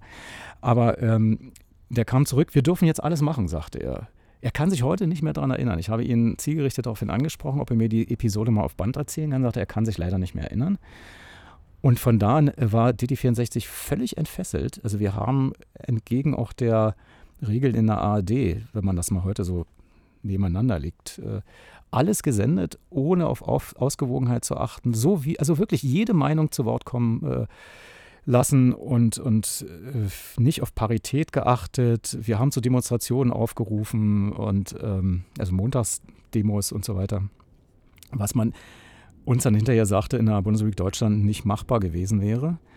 Selbst damals war im Verkehrsfunk nicht von einer Demonstration die Rede, sondern von einem Umzug, mhm. um das möglichst neutral zu formulieren. Und, und das Erste, was tatsächlich die äh, Gewerkschaft machte, uns Lehrgänge in, in, in BAD-Sprech zu geben. Also ich weiß nicht, ich bin nach Bonn gefahren und wurde ermahnt, das und das nicht zu sagen. Und da dachte ich, wo bin ich? Bin ich schon wieder hier? Aber ich habe es dann hinterher verstanden, weil das einfach neutraler ist. Ne? Ja. Und dass Meinung und, und, und, und, und äh, Information zu trennen ist. Und wir haben aber voll bei den 64 unsere Meinung als Moderatoren kundgetan, was auch, deswegen wurden wir geliebt wir waren äh, eine Hochburg von DD64 war Nürnberg und, ja. und, ja. und, Bamberg. Und die haben uns dafür geliebt, für unser, ich sag mal dann doch linkes Radio, was wir gemacht haben. Ne? Ja, der 9. November 89 konkret, wie hast du denn erlebt? Wie hm. habt ihr den, vielleicht im Sender, ich weiß nicht, ob du im Sender warst, was ist da passiert? Das ist das ähm, schlimmste Erlebnis, was ich hatte, weil ich habe ich hab diesen, diesen Tag verschlafen. Ich kann auch sagen, warum. Ähm, seit äh, 87 gab es ja tatsächlich äh, auch die Morgenschiene, die wir bedienen mussten. Und ich war einer der Morgenrock, so hieß die Sendung, Morgenrock-Moderatoren. Damals von 4 Uhr bis 8 Uhr. Dazu muss man wissen, dass man, um diese Sendung um 4 Uhr beginnen zu können, musste man, ich sag mal so, um 2 Uhr spätestens aufstehen, weil man von einem rundfunkeigenen äh, Fahrer abgeholt wurde, aber nicht persönlich, sondern alle, die Frühprogramm machten, in so einer Art Sammeltour. Das heißt, man fuhr erstmal eine Stunde durch die Stadt, äh, um überhaupt anzukommen, weil man eben noch andere Kollegen einsammelte. In so einer sicherlich geplanten, aber dennoch sehr zeitaufwendigen Tour. Dazu muss man wieder erwähnen, dass Ostberlin, das ist heute teilweise nicht anders, äh, zwischen 2 und 4 Uhr, da, da ist keine BVG, da ist keine U-Bahn, nix. Wir hätten nur mit dem Fahrrad und das hätte irgendwie zwei Stunden gedauert damals, wo ich wohnte. Also nahm man den Fahrdienst in Anspruch und war dann also irgendwann da. Und wenn man fertig war, hieß das aber noch nicht, dass man nach Hause gehen konnte. Da war dann erstmal eine Auswertungssitzung, dann war wieder die nächste, wurde die nächste Sendung geplant. Also frühestens habe ich das Funkhaus so gegen 13 Uhr verlassen, aber nicht ohne noch Mittag zu essen. So, und jetzt kamen also zwei Effekte: das frühe Aufstehen und die Mittagsverdauung dazu. Und regelmäßig mit der Straßenbahn nach Ostkreuz fahrenderweise bin ich da schon eingeschlafen. Äh, aber, aber dann irgendwie, weil die so einen Krach machte, das waren irgendwie alte BMW-Motoren, die rüttelten und rüttelten, anders als heute, wo man ja wirklich leicht laufende Straßenbahn hat, wurde ich immer noch rechtzeitig wach, aber ging dann immer, weil ich dann das Bedürfnis hatte, äh, gleich einkaufen zu gehen und nicht erst am Abend, weil dann kamen die ganzen Berufstätigen und dann stand man immer in der Kaufhalle an, ne? so war das damals, äh, gleich nachdem äh, ich, und dann stand ich teilweise an der Fleischtheke und bin im Anstehen, waren immer noch drei Leute eingeschlafen und das muss man sich so vorstellen, ist so wie so ein Sekundenschlaf, wo man plötzlich sich in der, in der Kniebeuge wiederfindet. Mhm also wirklich, man sackt zusammen und, und, und, und die Fleischthekenfrau sagte, äh, geht sie nicht gut, junger Mann? Und so. Ich sage, nee, ist alles schon gut. Und ich schaffte es mit Mühe und Not am, 8, am 9. November, Donnerstag, die aktuelle Kamera mir anzugucken äh, mit Schabowski, wo der dann auch, also das war kurz, ähm, vor 19 Uhr hat er das live gesagt, aber ich habe das nochmal in einer aktuellen Kamera, weil ich dachte, was, was geht es hier gerade, was ist Trumpf, um mal Loriot zu zitieren. Ähm, und dann habe ich für mich realisiert, so war es ja auch wahrscheinlich gemeint, dass die ganzen Trabis, die über die GSSR äh, nach Amberg auswichen, in, nach Bayern, äh, nicht mehr eben über die GSSR fahren müssen, sondern gleich nach West-Berlin, wenn sie die ständige Ausreise regeln wollten. Ich habe mir nicht vorstellen können, dass damit auch die besuchsweise Ausreise, also Tagespassierschein oder so gemeint ist. Dachte mir, ja, jetzt haben die Genossen also das irgendwie hingekriegt. Jetzt, wie gesagt, ein bisschen der Konflikt entschärft und habe mich schlafen gelegt. Und dann höre ich früh morgens um halb sieben, als ich dann irgendwie wieder wach war. Die Sendung moderierte ich nicht, weil ich hatte immer nur den Donnerstag in jener Zeit. Musste also ganz normal zum Dienst erscheinen. Mein Kollegen Hanno Harnisch plötzlich mit einer Reportage vom Kudamm. und dachte, was ist jetzt los? Ist, da, ist der jetzt auch noch abgehauen? Aber nee, dann dachte ich mir, nee, geht ja nicht. Dann hätte der bestimmt nicht bei DD64 eine Reportage abliefern können. Also dann ist der wieder zurückgekehrt. Wieso ist der denn dann wieder zu, Also ich habe es nicht verstanden, ehrlich gesagt. Mhm, und dann habe ich mhm. schnell auf den Rios geschaltet. Und äh, dazu muss man sagen, das war sowieso meine Tagesroutine in jenen Tagen. Ich habe von Mai bis schätzungsweise äh, Mitte Dezember jeden Tag drei verschiedene Nachrichten aufgezeichnet. Einmal Jugendradio, 100,6 und Rias. Das war ein sehr teures Vergnügen, weil eine Kassette, die hatte in der Regel eine Stunde. 90er Kassetten gab es ganz schwer nur in der DDR, also 60er Kassetten und die kosteten, finde ich richtig, noch äh, 20 Mark. Mhm. Und wenn man wusste, dass man nur 1000 Mark verdiente mhm. äh, und äh, dafür war die Miete preiswert, ich glaube, ich habe irgendwas von 60 Mark bezahlt, Miete. Aber, aber trotzdem, es war ähm, der Kassettenrekorder, mit dem ich das aufgezeichnet hatte, kostete 1300 Mark. Also mehr als mein Monatsverdienst. Mhm. Und ich hatte dann so ein paar Restbestände und zeichnete jeden Tag diese drei Nachrichtensendungen auf. Und was ich damit sagen will, ich habe immer zu jeder Zeit schon immer hin und her geschaltet, weil ich wissen wollte, was, was ist eigentlich wirklich los. Weil ich den DDR-Medien misstraute, aber auch den Westmedien. Mhm. Und in dem Augenblick war mir klar, ja klar, warum soll man denn äh, nur die rauslassen, damit bestraft man noch die, die wiederkommen wollen. Also das war sofort hat's Klick gemacht und ich habe mich auf den Küchenfußboden gesetzt und erstmal geheult. Also es war so eine, so eine Mischung aus Freude und, und ich wusste, dass, dass damit auch die Luft aus, aus der DDR raus ist, weil der 4. November, der fünf Tage vorher war, war so eine Hoffnung, dass es vielleicht gelänge, einen dritten Weg aufzubauen. Neben Österreich, neben der Bundesrepublik Deutschland, eine DDR, die mal ein anderes Experiment wagt. Ähm, aber die Leute hatten wirklich die Nase voll mit Experimenten oder von Experimenten, was ich dann auch wieder verstanden habe. Aber es, es war irgendwie, es brach auch so eine Art Hoffnung weg. Jetzt, ich wusste, es, es wird einfach das System äh, übergestülpt ob es passt oder nicht. Und hatte wirklich gehofft in dem Moment, dass es einfach passt. Und welche Veränderungen brachte das dann im Sender bei euch? Erstmal keine, das war das Kuriose. Also im Sinne von, wir waren ja seit dem 18. Oktober entfesselt und haben äh, in diesem Prozess bis zu den Volkskammerwahlen am 18. März 1990 ähm, wirklich Anarchie gehabt. Also politische Anarchie, aber dann auch bei uns in den Sendungen. Also wir haben alles, was man sich so vorstellen kann, gemacht. Die Leute, unsere Hörer saßen so ähnlich wie bei der Top 2000D im Studio, brachten uns Kuchen und alles Mögliche äh, und waren bei den Sendungen dabei. Sie haben uns, ähm, ähm, ja, also verehrt ist jetzt das falsche Wort. Das klingt so ein bisschen, äh, es geht in die falsche Richtung. Sie fühlten mit uns also wir, wir, waren auf Augenhöhe. Wir waren jetzt nicht mehr die, die im Studio waren und der Bevölkerung erzählt haben, was richtig und was falsch ist. Oder äh, die Musik musste hören und der äh, Pop-Titel ist eigentlich dann und dann entstanden. Und also wir waren jetzt nicht die, die Filter, sondern wir waren im selben Boot und haben aber mit unserer Qualifikation diesen Prozess begleitet und die Hörer waren Teil dieser Geschichten. Also die haben uns auch Tipps gegeben, die haben gesagt, mach doch mal das, kommt doch mal zu uns. Oder hier ist, äh, wird gerade eine Kaserne der Stasi ähm, äh, verbrannt, also das Material, was dort ist. Dann sind wir dahin. Ich wurde zum Beispiel gerufen äh, ins Wachregiment äh, nach Teupitz. Das war eine komische Situation. Da war plötzlich ein Soldat in Uniform auf dem Flur, wo bei uns die Köttermaschine stand. Und der Chefredakteur sagte zu mir, du kümmer mal dich um den, der ist hier plötzlich im Funkhaus. Aber wir haben jetzt kein Problem mit ihm, weil er ja eine Uniform trug und war jetzt nicht irgendwie als konterrevolutionär äh, zu äh, erkennen, also jemand, der uns feindselig gegenüber war, sondern der uns äh, Hilfe suchend bat, äh, er, er muss mit einem von uns zurückkehren in die Kaserne, sonst wird die Waffenkammer besetzt. Da habe ich gesagt, na, ich komme mit, hol mir schnell einen UHR-Report. Das war damals das von mir beliebte Aufnahmegerät, ähm, weil man da eben doch mit 19 aufzeichnen konnte und ich mochte schon damals gute Qualität. Und dann war, fand ich mich plötzlich in einer Soldatenmensa oder ich weiß nicht, wie das sich nannte, Unteroffizierscasino oder irgendwas. Also es war jedenfalls der Mannschaftsspeisesaal.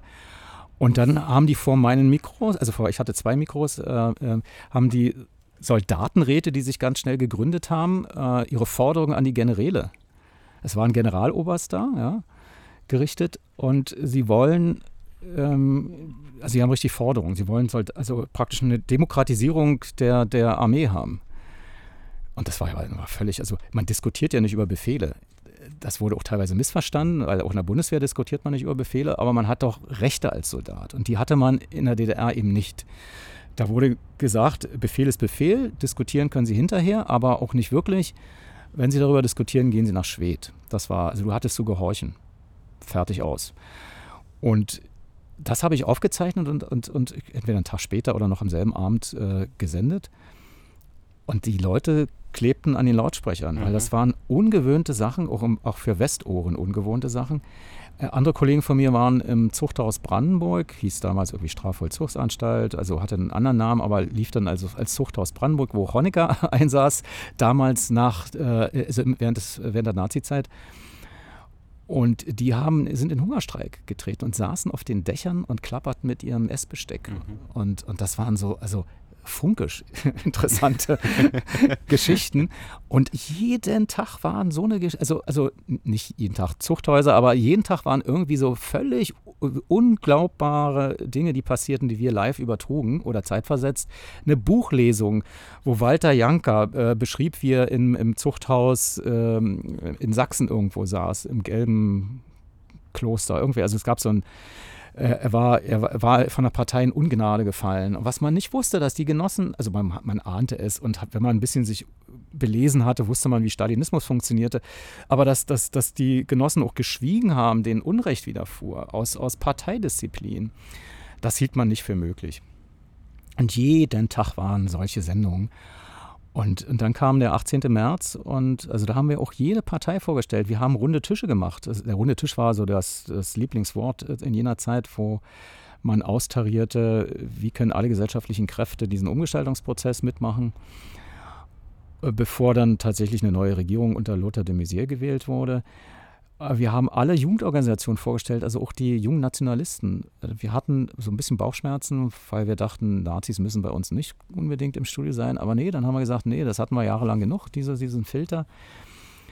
Aber bei uns dürfen alle reden. Und dann saß ich da und moderierte eine Sendung, die nannte sich Veto, zwei Stunden lang mit, mit, mit den jungen Liberalen, mit der jungen Union und alle, also und, und diesen und Nazis und, und haben ausgelotet, wie eine zukünftige DDR aussehen könnte bis dann der 18. März kam, wo dann letzten Endes klar war, also politisch klar war, äh, das ist die Partei, die äh, die Einigung will nach Artikel 23.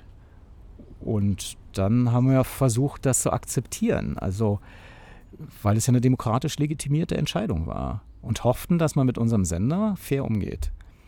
Aber das war dann nicht so. Ja, da ging es viel auf und ab. Euch wurden Frequenzen weggenommen, ähm, Mitarbeiter sind abgewandert. Kannst du das mal so skizzieren, was da alles passiert ist und wie ihr das erlebt habt? Ähm, also wir hatten Hoffnung, muss ich ehrlich sagen. 18. März 1990, ähm, da gab es auch noch den Artikel 36 des Einigungsvertrages. Den gab es relativ spät erst, wie ich dann äh, recherchieren konnte. Dieser Artikel besagt, dass der DDR-Rundfunk abzuwickeln sei, es sei denn, es gelingt, Teile in die föderale Struktur der Bundesrepublik zu überführen. Aber es gab keine Bundesländer zu der Zeit. Also konnte auch keine föderale Struktur administrativ aufgebaut werden. Nun gab es aber so eifrige Kollegen, die das alles sehr schnell antizipierten und, und sagten, zum Beispiel Antenne Brandenburg, Alexander Jereschinski war da der Chef, der sah ganz genau, wir müssen eher kommen mit unserer Struktur als die Länder, weil dann haben wir keine Chance mehr. Antenne Brandenburg privatisiert, wollte er ursprünglich, ging nicht. Also hat er ein öffentlich-rechtliches Modell irgendwie gewählt und am 1. Mai 1990 war das, glaube ich, schon der erste Sender, der aus, rausgelöst wurde aus dem DDR-Rundfunk, den es ja noch gab. Weil die DDR ist ja erst untergegangen am 3. Oktober 1990. So, und dann wurde Sachsenradio gegründet. Und also ein Vorläufer des Mitteldeutschen Rundfunks. Und plötzlich merkte man, äh, die Leute versuchen, so wie sinkende Ratten das Schiff zu verlassen. äh, plötzlich wurden wir immer weniger und weniger und dann gab es natürlich auch Entlassungswellen. Nicht, weil kein Geld da wäre, da hatte Christoph Singelstein, der dann ähm, Funkhauschef war, der kam aus der Bürger Bürgerbewegung Demokratie Jetzt, hatte dann die ehrenvolle Aufgabe, diesen DDR-Rundfunk mit Jörg Hildebrandt zu leiten, bevor äh, Rudolf Mühlfenzel kam, der Bundesbeauftragte für die Abwicklung. Und die versuchten zu retten, was zu retten ist. Und auch die vermeintliche Frequenzokkupation am 7. September 1990 durch den RIAS äh, war ein Deal, um DT64 zu retten. Das wurde damals bewusst entweder missverstanden oder es wurde einfach nicht verstanden, weil man sich das nicht vorstellen konnte, dass der RIAS DT64 rettet. Man muss sich das so vorstellen. Der Rias war von der Abwicklung bedroht, weil er seinen Auftrag erfüllt hatte, nämlich die Einheit Deutschlands herzustellen. Das haben die sich auch nicht träumen lassen, dass, ja, dass das irgendwann mal zu Lebzeiten äh, passiert. Aber das stand in ihrer Satzung drin und ähm, jetzt war die Frage, welche Aufgabe geben wir uns, um nicht abgewickelt zu werden? Weil die, die, die Amis sagten, naja, das, das läuft auf 2 plus 4 hinaus. Äh, die Souveränität Deutschland äh, wird zurückgegeben und ein Rundfunk im amerikanischen Sektor macht keinen Sinn mehr. Äh, wir sind nicht mehr fahl im Fleische, so war das damals ja auch propagiert worden. West-Berlin war sozusagen immer ein, ein, Dorn im Auge der Genossen, beziehungsweise fahl im Fleische, so, so, so war es die Speerspitze der US-amerikanischen Informationsbehörde, wo auch die Voice of America und Radio Marti für Kuba oder gegen Kuba sendete. Das war schon ein Propagandainstrument, das muss man schon so eindeutig sagen. Und wer das bestreitet, der, das ist mit Staatskohle finanziert worden, aber natürlich nach deutschen Standards. Also äh, es war jetzt nicht so ganz einfach, nur äh, Propaganda zu machen. Aber es war auch unter deutschen Journalisten ähm, ich sage nur Ernst Elitz, der spätere Intendant des Deutschlandradios, der praktisch den Rias geerbt hat. Äh, wirklich kein beliebter Sender der Rias. So, Kalter Krieg. So. Und dann hat, hat äh, Christoph Singelstein als Funkauschef Ost und äh, Helmut Drück als Rias-Intendant haben überlegt, wie können wir uns beide aus dem Sumpf ziehen und kamen auf diese Lösung. Ich weiß nicht, was sie geritten hat, äh, Rias 1 äh, aufzuschalten in Dresden, weil das war ja nicht das äh, Pop-Programm, sondern eher so das gehobene Kulturprogramm. Sie haben hinterher gesagt, um nicht zu provozieren, aber auch gerade das hat provoziert. Hätten sie die RIA 2 Alternative in Dresden aufgeschaltet, mit der Popmusik, mit der Rockmusik, mit der westlichen Lebensart, hätten sie weniger Protest bekommen, wahrscheinlich. Und, und der Protest gegen diesen, gegen diesen Frequenzen-Coup äh, wäre nicht erfolgreich gewesen. Der wurde rückgängig gemacht, weil er gegen DDR-Gesetze angeblich verstoßen hat. Äh, Medienminister Gottfried Müller wurde hin und her geschubst. Das war eine sehr merkwürdige äh, Ministergestalt, kam aus irgendeinem Kirchenverlag, hatte keine Ahnung von Medien. Ähm, aber er war, ich sag mal, wohlwollend und willens, unabhängig äh, Westmedien in der DDR zuzulassen. Aber ich glaube, er war nicht die beste Figur. Dann war ähm, Konrad Weiß, auch so ein Bürgerbewegter, der hat letzten Endes durchgesetzt, dass der Frequenz-Q rückgängig gemacht wurde. Meines Wissens war der damals schon im Medienkontrollrat der Volkskammer, dem DDR-Parlament. Also es ging nicht. Dann äh, wurden aber Mediengesetze fleißig geschrieben für die einzelnen Bundesländer auf dem Boden der DDR, die, wie gesagt, noch in der Gründung waren. Aber es gab eben schon Leute, die geguckt haben, kann man nicht das rheinland-pfälzische Landesmediengesetz abschreiben und dann statt Rheinland-Pfalz Sachsen einbauen oder so. Also so, so lief das quasi. Wurde dann ein bisschen adaptiert. Und da wurde den Privaten versprochen, auf den Frequenzen von DT64 zu senden. Mit der Abwicklung äh, 31. Dezember 1991, 23.59 Uhr. Wenn es bis dahin nicht gelingt, ähm, dann ist mit dem Gong um Mitternacht der DDR-Rundfunk aufgelöst. Egal was passiert, er ist einfach aufgelöst.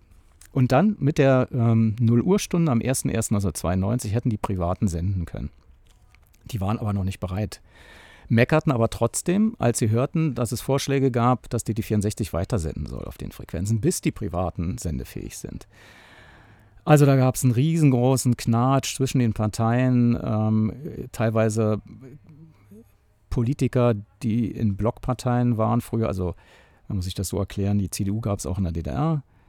Die Liberalen gab es in der DDR, die hießen bloß nicht FDP, sondern Liberaldemokratische Partei Deutschlands. Es gab noch die Bauernpartei, es gab den Frauenbund und also und da haben es viele geschafft, entweder der Begriff Wendehals war in dieser Zeit sehr aktuell, ihre politische Meinung plötzlich zu ändern, glaubhaft zu ändern möglicherweise auch, oder einfach opportunistisch zu ändern. Und dann gab es natürlich Westkader, die mit Bush-Zulage, wie es so damals hieß, also erhöhten Geld äh, gezwungen wurden und freiwillig gezwungen wurden, in der DDR Dienst zu tun, um die Demokratie dort aufzubauen. Was sehr hilfreich war teilweise. Teilweise waren das äh, auch wirklich Blindschiffe, wie, wie, ich sagen würde, die, die sich gesund stoßen wollten an der, am Untergang der DDR. Also es war sehr ambivalent. Und man wusste nicht wirklich, waren das Kolonialherren oder waren das wirklich Leute, die Interesse daran hatten, was Neues zu äh, gestalten. Fakt ist jedenfalls, dass der Mitteldeutsche Rundfunk ablehnte, der dann auch in Gründung war, äh, im Jahre 1991 DT64 zu übernehmen, als unausgegorenes Programm bezeichnete Udo Reiter damals das Programm. Und auf keinen Fall, außerdem sei der Staatsvertrag schon mit, äh, glaube ich, vier Wellen äh, festgeschrieben. Und da kann man nicht noch eine fünfte Welle einfach. Das geht ja nicht, steht ja im Staatsvertrag, das wäre ja illegal. So, dann gab es aber so viel Druck auf der Straße. Äh, wir waren Thema im Bundestag, die Tagesthemen berichteten darüber. Äh, es schaukelte sich richtig hoch wir hatten nur einen ganz geringen Anteil daran. Wir haben nie gerufen, rettet uns, sondern die Hörer haben geschrien, ey, macht doch mal was. wir wollen euer Programm weiterhören. Vielleicht gab es den einen oder anderen, der gesagt hat, also wenn ihr jetzt nicht ähm, aufsteht äh, und demonstriert, dann ist hier am 31. Dezember Schluss. Wir haben das auch in einem fiktiven Hörspiel vorweggenommen. Wir haben so getan, als würden wir in den Untergrund gehen. Die berühmte Piratenradio-Sendung, ich glaube am 13. September 1991 war das. Äh, wo teilweise auch äh, tatsächlich Leute dachten, so ähnlich wie bei Orson Welles äh, bei der Invasion von der Vega, äh, äh, jetzt kommen die, die Marsianer und besetzen uns, äh, dachten die tatsächlich, wir sind schon abgeschaltet worden, weil wir das so ein bisschen natürlich mit unseren funkischen Mitteln suggeriert haben, aber es war von jeder Sekunde aus an klar, dass Frost herrscht. Also wir haben schon den Wetterbericht auf Winter gelegt, damit man im Herbst schon am Wetterbericht erkennt, wir sind nicht wirklich abgeschaltet, weil wir können ja nicht eine Laufschrift äh, drunter, äh, Fiktion oder so, ne? sondern wenn man so reinschaltet ins Programm und hört, wir senden jetzt hier, die Deutsche Bundespost sucht uns gerade mit Peilwagen und, und äh, da kann man nicht ständig sagen, es ist ja alles nur Spaß. Ne? So. Also wir hatten auch Leute tatsächlich, die das glaubten. Und dann haben wir auch irgendwann mal so ein riesengroßes Hörspiel gemacht, äh, Superradio 2000. Oh, was wäre, wenn auf den Frequenzen von DT64 plötzlich Privatradio wäre? Und haben den so ein eine Parodie eines Privatradios abgeliefert. Das ist sehr also dicht an der Wahrheit liegende. Wir haben uns um Detailtreue bemüht. Wir hatten plötzlich diesen Ari-Triller. Werbung gab's? Werbung, aber äh, fiktive Werbung. Ja, klar. Äh, ja. Das fand ich auch interessant. Ich als Mann, der auch ähm, eigentlich immer für die Rechte der Frau eingetreten ist, und mich jetzt auf alten Tonbandaufnahmen sogar gendermäßig habe reden hören. ja, es ist, also äh, machten plötzlich Frauen Bindenwerbung. Und zwar parodierten sie sie. Das hätten wir uns als Männer nie trauen dürfen. Also nach dem Motto, ihr macht euch lustig über unsere Tage. Aber das war so genial. Und dadurch, dass es die Frauen sich ausdachten, dann konnte man mal sagen, das ist ja deren Humor. Wir haben damit nichts zu tun. Das ist nicht frauenfeindlich, weil wir hatten natürlich auch tatsächlich äh, die, die, die ganzen äh, linke, emanzipierte Szene bei uns plötzlich in den Studios, ne? Äh, mit lila Haaren und so. so ist es, äh, also ich fühlte mich teilweise an, an das Jahr 1968 erinnert, also nicht persönlich, aber aus den Erzählungen, wie man äh, stundenlang diskutierte, ob man überhaupt abstimmt. Ja, und dann hat man äh, gesagt, ja, wir, wir, stimmen ab und dann wurde dann abgestimmt und das dauert dann nochmal. Also wir haben versucht, fast basisdemokratisch Radio zu machen, was das funktioniert nicht. Das hat auch bei Radio 100 nicht funktioniert. Äh, vielleicht nur in Ansätzen. So, also wir haben verschiedene Erfahrungen machen können, plötzlich mit der hereinbrechenden Demokratie und der Meinungsvielfalt. Und haben also mit diesem also mit dem Piratenradiotag und mit diesem Superradio 2000 O-Tag ähm, Hörer tatsächlich mobilisieren können, weniger mit Rettet uns äh, Formulierungen. Und dann wurden die wach und haben tatsächlich sich angekettet an irgendwelche äh, Funksendeanlagen oder besetzten Hörfunkdirektionen, äh, zum Beispiel beim OAB, als es darum ging, ob der OAB nicht DT64 übernehmen kann. Äh, ich kann mich erinnern an eine äh, Ausgabe der Sächsischen Zeitung. Das Foto habe ich tatsächlich nur in der Zeitung gesehen, die so damals Ernst-Thiemann-Straße äh, genannte Straße direkt vor dem Kulturpalast Dresden war voll mit Menschen. 10.000 haben dort einen Sitzstreik gemacht. Die Straßenbahnen mussten rückwärts wieder rausgezogen werden. Ähm, das war allerdings, als äh, da die Rias, äh, das Rias-Programm aufgeschaltet wurde. Also es nahm plötzlich eine Art Volksbewegung äh, den Lauf, wo wir auch nicht mehr das unter Kontrolle hatten. Äh, wir hatten dann noch so eine Aktion. Wir wussten, Udo Lindberg ist in Leipzig. Wir hatten gute Kontakte äh, zu seiner Agentur und wollten mit dem Staatszug der DDR, wo Honecker drin saß, früher immer, wenn er verreiste, einmal quer von, äh, also längs von Berlin nach Leipzig und wieder zurückfahren, um irgendwie Schlagzeilen zu generieren, dass die Presse über uns berichtet einfach. Und dieser Zug sollte voll mit Fans sein, um zu demonstrieren, wir wollen diesen Sender weiterhaben. Und das Spielcasino sponserte diese ganze Geschichte. Und äh, wir baten äh, Udo Lindenberg doch äh, in Leipzig den Zug abzufertigen, als Sonderzug nach Pankow um also auch Leute tatsächlich Fernsehkameras zu bekommen, was uns auch gelang. Aber wer nicht kam, war Udo Lindenberg. Der lag etwas, hm, ich würde sagen, verkatert in seinem äh, Hotelzimmer. Hat er so am Telefon nur. so, so, und äh, dann bin ich tatsächlich ins Hotel und habe den mit der halb geöffneten Hotelzimmertür, er lag im Bett, irgendwie hatte mir sein, sein, sein, seine Managerin, ich glaube, das war eine Frau, ja, äh, äh, die Tür geöffnet, weil sie auf unserer Seite stand. Sie wollte ja auch, dass er in der Zeitung ist. Mit diesen, also es war ja Win-Win, wenn man ja, so will. Ja, ja. Und, und dann stellt er plötzlich Forderungen. Er hatte gehört, hier in Leipzig viele so rechtsradikale Nazis. Also nur mit dem Auto. Wir sagten, also das Hotel, in dem er sich befand, war äh, fußläufig zwei Minuten vom Hauptbahnhof entfernt. Also genau gegenüber. Und dann, ja, geht nicht. So, und dann haben wir tatsächlich ein Auto besorgen können, äh, und zwar von der damals noch Transportpolizei. Also jeder Bahnhof hatte, äh, ich sag mal, die nannte sie abgekürzt Trapo, Polizisten, die den äh, ordnungsgemäßen äh, Bahnverlauf äh, ja, überwachte quasi. Das gibt es ja heute noch, ne? dass Bundesgrenzschutz durchgeht oder irgendjemand, jedenfalls äh, Sicherheitspersonal. Also völlig unpolitisch in der Zeit auf jeden Fall. Die, als sie hörten, die dürfen Udo Lindenberg fahren, haben die sofort. Und die nahmen einen grauen Barkas, das ist so ein, so ein kleiner, ähm, so ähnlich wie VW-Bus, bloß eben in der DDR hergestellt. Gehörte damals zum normalen ähm, Kfz-Bestand solcher äh, Institutionen, um auch Leute abtransportieren zu können, irgendwo in die Ausnüchterungszelle. Und dann sind die praktisch ähm, vor das Hotel gefahren und ich sagte, Udo, wir können, äh, Auto, er müsse sich erst noch mal ein bisschen zurechtmachen. Ja, dann warteten wir, warteten, warteten wir. Letzten Endes stieg er dann ein. Wir fuhren direkt auf den Bahnsteig. Da gab es irgendwie so eine Möglichkeit, da richtig raufzufahren. Er stieg aus. Dann äh, bekam er vom Fahrdienstleiter eine rote Deutsche Reichsbahnmütze und eine, so eine, wie, wie es damals üblich war, so eine Kelle mit einer weißen Fläche und einem grünen Rand. Und äh, er setzte sich diese Bahnermütze auf seinen Hut, den er schon damals trug, rauf. er nahm ihn nicht ab, vermutlich weil seine Haare nicht gepflegt waren oder was weiß ich. Und murmelte irgendwas, ja, Panko. Ja, und dann, dann fuhren wir wieder zurück. Und wir hatten schon das einzige C-Netz-Telefon des DDR-Rundfunks ähm, gechartert und machten Reportagen aus dem Zug mit diesem C-Netz-Telefon. Und er legte sich wieder ins Hotel und schlief weiter. RTL hat das sogar in den Nachrichten abends übertragen. Mhm. Ja. Also das fanden wir schon ziemlich toll. Und, äh, und, und, jedenfalls haben wir mit fantasievollen Aktionen versucht, auf dieses Dilemma aufmerksam zu machen, dass die Leute das Programm eigentlich haben wollen, dass es sogar Bürgerinitiativen in Nürnberg, in Kassel, in äh, Bamberg gab und natürlich auch in West-Berlin. Und, und äh, dass sich irgendjemand findet, der uns rettet. Wir waren bei FFN, bei diesem äh, Privatradio Niedersachsen, die wollten uns kaufen. Aber als sie uns hörten, dass sie uns nicht in Gänze kaufen können mit allen unseren 18 UKW-Frequenzen, war es für sie nicht mehr lukrativ obwohl wir eine Schnittmenge hatten im Programm. Wir waren so ähnlich in der Musik, so ähnlich in der Ansprechhaltung. Also da hätte es viele Stich, äh, Schnittmengen gegeben, glaube ich.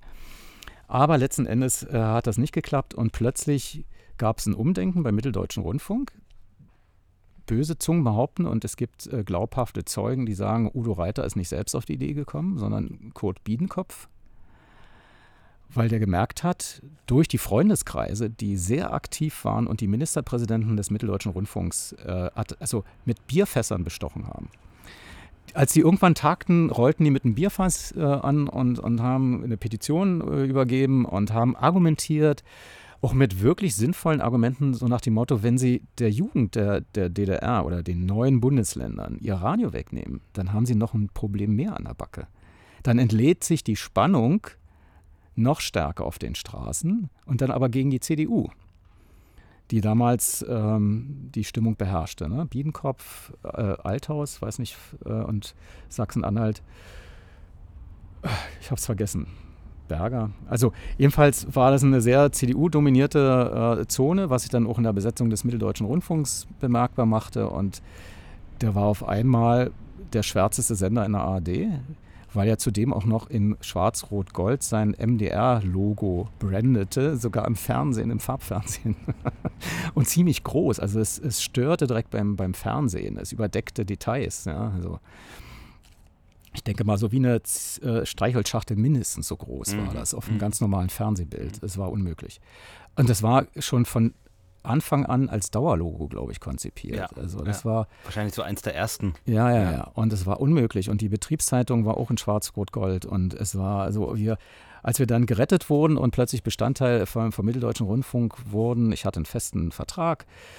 Ähm, mir ging es finanziell äh, plötzlich gut. Äh, auch unser Chefredakteur Michael Schiwak sagte, so viel Geld hat er noch nie verdient am Stück und konnte sich zum ersten Mal eine eigene Wohnung leisten. Er hatte bis dahin immer irgendwelchen Wohngemeinschaften gelebt.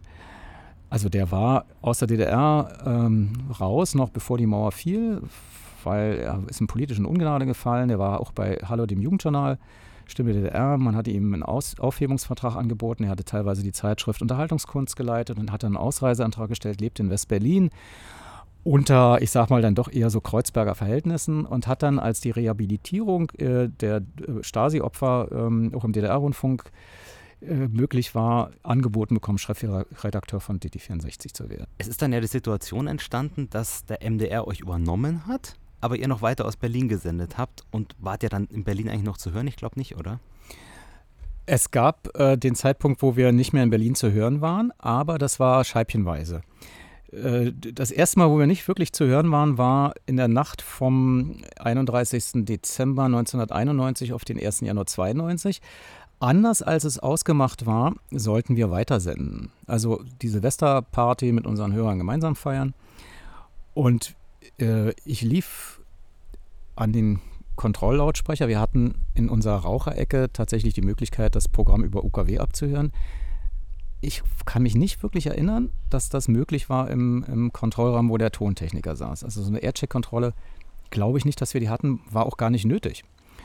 Weil wir ja sofort gemeldet bekamen, wenn irgendwas, und eigentlich Sendeausfall gab es in der DDR nicht, ähm, weil derjenige wäre erschossen worden, der das zu verantworten gehabt hätte. Also ich übertreibe, aber es gab einmal einen richtig schönen Sendeausfall weil ein Bagger eine 10 kV-Leitung irgendwie durchgetrennt hatte und das Dieselaggregat nicht ansprang, weil kein Dieselkraftstoff nachgefüllt war. Und da gab es einen Verantwortlichen, der durfte dann eine andere Tätigkeit ausüben. Aber was ich sagen will, ist, dass äh, irgendjemand oder Hörer riefen uns an und sagten, äh, ihr seid in Berlin nicht mehr zu hören. Und dann liefen wir erst zur Raucherinsel und stellten fest, entgegen der Absprache waren wir nicht zu hören, weil Antenne Brandenburg sendete plötzlich mit Radio Brandenburg ähm, auf unserer Frequenz äh, äh, Programm und, und zwar zusammengeschaltet. Also, also das war nochmal idiotisch. Also die hätten ja trotzdem Programm abstrahlen können, das wäre überall zu hören gewesen, aber eben auch noch auf der äh, DT64-Frequenz. Und das fanden wir irgendwie sehr merkwürdig. Ähm, das war dann die spätere Fritz-Frequenz. Ähm, bis 6 Uhr früh haben die also völlig inkompatible Musik gespielt. Ich habe, ich habe, glücklicherweise habe ich den Mitschnitt gemacht. Genau. Ich habe zu Hause auf dem Videorekorder diesen Moment festgehalten, aber natürlich mit der UKW-Frequenz von DT64. Weil ich vor Ort war und, und dachte mir, ich habe da keine äh, Lust, äh, immer wieder Band aufzulegen, weil mit äh, der Möglichkeit auf, ein, auf der ungarischen Tonbandmaschine, die im Vorraum stand, konnte man das Programm mitschneiden. Auf 19 hatte man bei 42 Minuten maximal Spieldauer auf 38 das Doppelte. Also ich sag mal, anderthalb Stunden hätte man dann nur aufzeichnen können in Stereo und äh, das war mir zu wenig. Also ich legte das erste, was ich mir tatsächlich von meinem von meinen D-Mark gekauft hatte, war ein Panasonic Super VHS-Rekorder, der äh, bei HiFi im Hinterhof, kann ich ja ruhig sagen, die haben mir das wirklich über Jahre lang ähm, nie übel genommen, wenn ich gesagt habe, ich habe kein Geld, sondern immer einen guten Preis gemacht. Das will ich Ihnen an dieser Stelle wieder zurückgeben und als Dankeschön, dass Sie den armen Ossi äh, in der Anfangszeit mit guter Technik und mit guter Beratung versorgt haben. Ich hatte null Ahnung von Westtechnik, logischerweise woher auch. Und äh, der kostete ursprünglich irgendwie 1900 D-Mark und sie haben ihn mir für 1200 verkauft. Und ich konnte noch im Sommer das legendäre Konzert von ähm, Roger Waters, äh, äh, der hat die, die Mauer da nochmal aufgebaut, The Wall, und auf dem Todesstreifen am Potsdamer Platz ein riesengroßes Konzert gemacht. Ich hatte keine Karte bekommen, war ziemlich traurig. Aber ich hatte ja den SVS-Rekorder, kaufte mir auch eine sehr teure SVS-Kassette und die habe ich heute noch mit diesem Konzert, weil es im Fernsehen übertragen wurde. Ich glaube sogar mit Stereoton äh, von irgendeiner Radioanstalt. Und das ging mit diesem Videorekorder wunderbar über so einen AUX-Eingang und äh, also Line-In würde man heute vielleicht sagen, ich weiß nicht, was da drin. Äh, also es war irgendwie eine Husidenbuchse und ich musste das irgendwie noch durch irgendwas schleifen, damit das überhaupt ging. Nee, das ging direkt mit dem Fernseher, richtig. Man konnte ähm, äh, das alles äh, so verbinden und jedenfalls war ich sehr glücklich, dass ich diesen Mitschnitt hatte mit, mit Antenne Brandenburg und wir stoßen an auf das neue Jahr und das war so eine also es war wie eine kalte Dusche und da habe ich zum ersten Mal die Hörer verstanden, die meinten, warum sie uns gerne hörten. Weil ich war eigentlich gar nicht so fixiert auf die Ich hörte querbeet, aber natürlich nicht so eine, so eine Sendung wie, wie, wie Antenne Brandenburg. Ne? Also es war das, dieser ganze Synthie-Pop ähm, mit dem DX7 äh, aus den 80er Jahren, ich konnte das Zeug nicht hören. Ich, auch bei DD64, wir spielten das gelegentlich.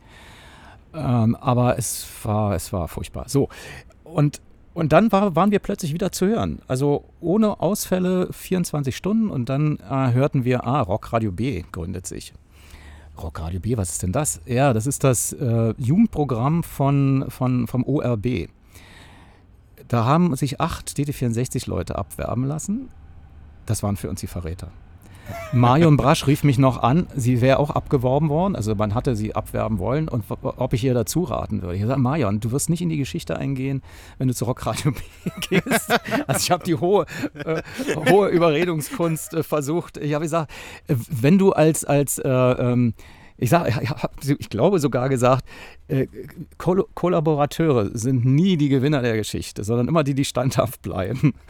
Und äh, auch wenn das Schmerzen gibt, auch wenn das Probleme gibt, aber nein, mach das bitte nicht. Ja, und dann hat sie gesagt, gut, ich hätte es auch nicht gemacht, wollte nur mal deine Meinung hören. Also ich hätte sie gar nicht überzeugen brauchen. Und äh, äh acht Kollegen, äh, da waren auch welche dabei, die ich sehr schätzte. Die Kollaborateure will ich jetzt nicht nennen. Man kann sie bestimmt nachlesen. Ich verstehe mich mit einigen heute sehr gut. Aber es war dann ähnlich wie, wie, der, wie der Radiokrieg auf 100,6 mit äh, äh, Radio 100. Äh, kurze, kurzen Einschub wird der eine oder andere kennen. Äh, immer wenn 100,6 fertig war, glaube ich, dann äh, hat Radio 100 eine Klospülung gebracht und wenn Radio äh, 100,6 endete, wurde auch die Nationalhymne eingespielt mhm. als Provokation. Ne? Mhm. Also um zu zeigen, hier sind unversöhnliche Radioprogramme auf einer Frequenz.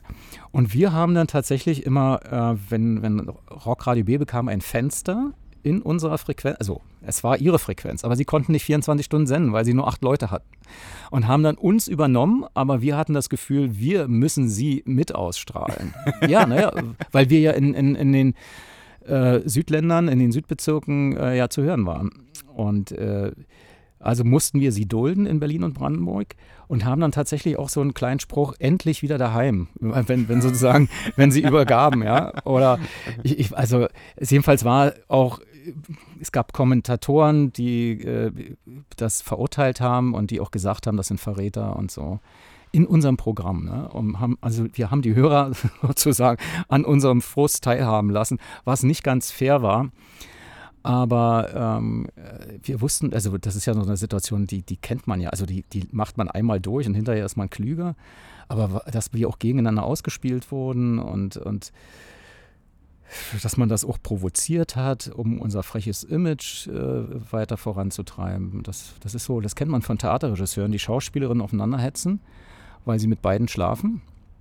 Äh, und dann, damit die auf der Bühne die Intrige besser spielen können. Also typisch Stanislavski für Fachleute als Theatertheorie, die Einfühlung äh, wirklich glaubhaft werden zu lassen. Was, was muss man noch erwähnen? Diese, diese äh, Rockradio B-Geschichte hatte den Auftrag, mit Radio for You, dem Jugendprogramm vom SFB, zu kooperieren erstmal und dann eine Fusion anzustreben. Und das war dann die bittere Strafe. Da haben wir uns gefreut, weil das war nun eine wirklich andere Radiomentalität. Äh, die sagten, nee, wir, wir, wir, lassen uns nicht mit dem Westradio vereinigen. Wir machen hier eigenes, neues, äh, unbelastetes Jugendradio ne, mit den besten Traditionen von DD64, aber nicht mit diesem FDJ-Image. Und äh, wir wollen das Radio quasi nochmal neu erfinden, was nicht so einfach ist. Aber es war dann den Kollegen vom ORB doch gelungen, ein, ein frisches, akzeptables Programm zu machen mit einer sehr engen äh, Musikfarbe, nämlich Rock, was dann manchmal ein bisschen anstrengend war, weil es sehr gitarrenlastig war wiederum. Aber dadurch, dass sie eben so wenig Sendezeit hatten, war alles okay. Und dann muss, wurden sie zwangsvereinigt äh, mit dem SFB, aber es war auch nicht so einfach, weil Radio 4 U vorher aufgelöst wurde, weil kein Geld da war. dann war Rock Radio B plötzlich da aber, aber Ready for You gab es nicht mehr. Und die wurden damit vertröstet, der macht ja dann irgendwann mal Fritz.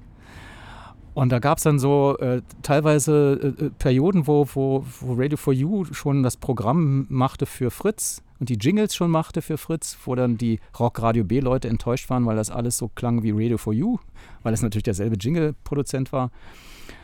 Und, und dann ähm, fühlten die sich feindlich übernommen in Potsdam von, von, von den SFB-Kollegen. Und da knallt es dann auch nochmal hinter den Kulissen. Während wir, die, die 64-Leute, wir hatten ja diesen ganzen Vereinigungsprozess ähm, schon länger durch. Also viele Westkollegen von Radio 100 waren bei uns, aber auch, äh, ich sag mal, völlig unbelastete, die aus anderen Berufen kamen. Und es war ein sehr angenehmes Arbeiten. Also dieser, dieser Wessi, der uns überall begegnete, begegnete uns bei DD64 nicht, nur in Form von äh, Entscheidern beim Mitteldeutschen Rundfunk, die dann plötzlich sagten, nee, ihr kriegt die Frequenz in Wittenberg nicht, da setzen wir MDR live drauf.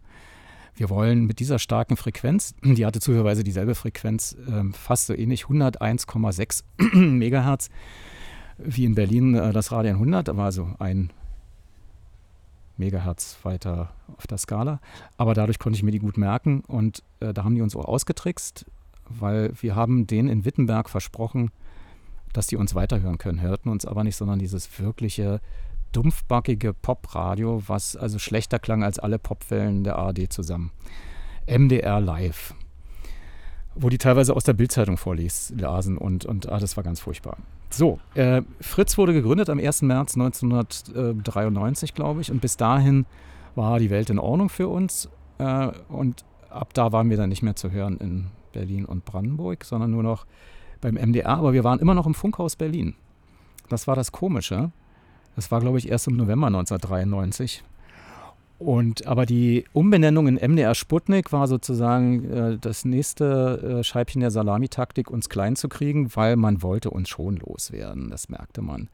Und in der Nachbetrachtung, äh, also ich bin meiner Entlassung zuvorgekommen. Ich sollte rausgeworfen werden, weil ich das alte DD64 verkörpere.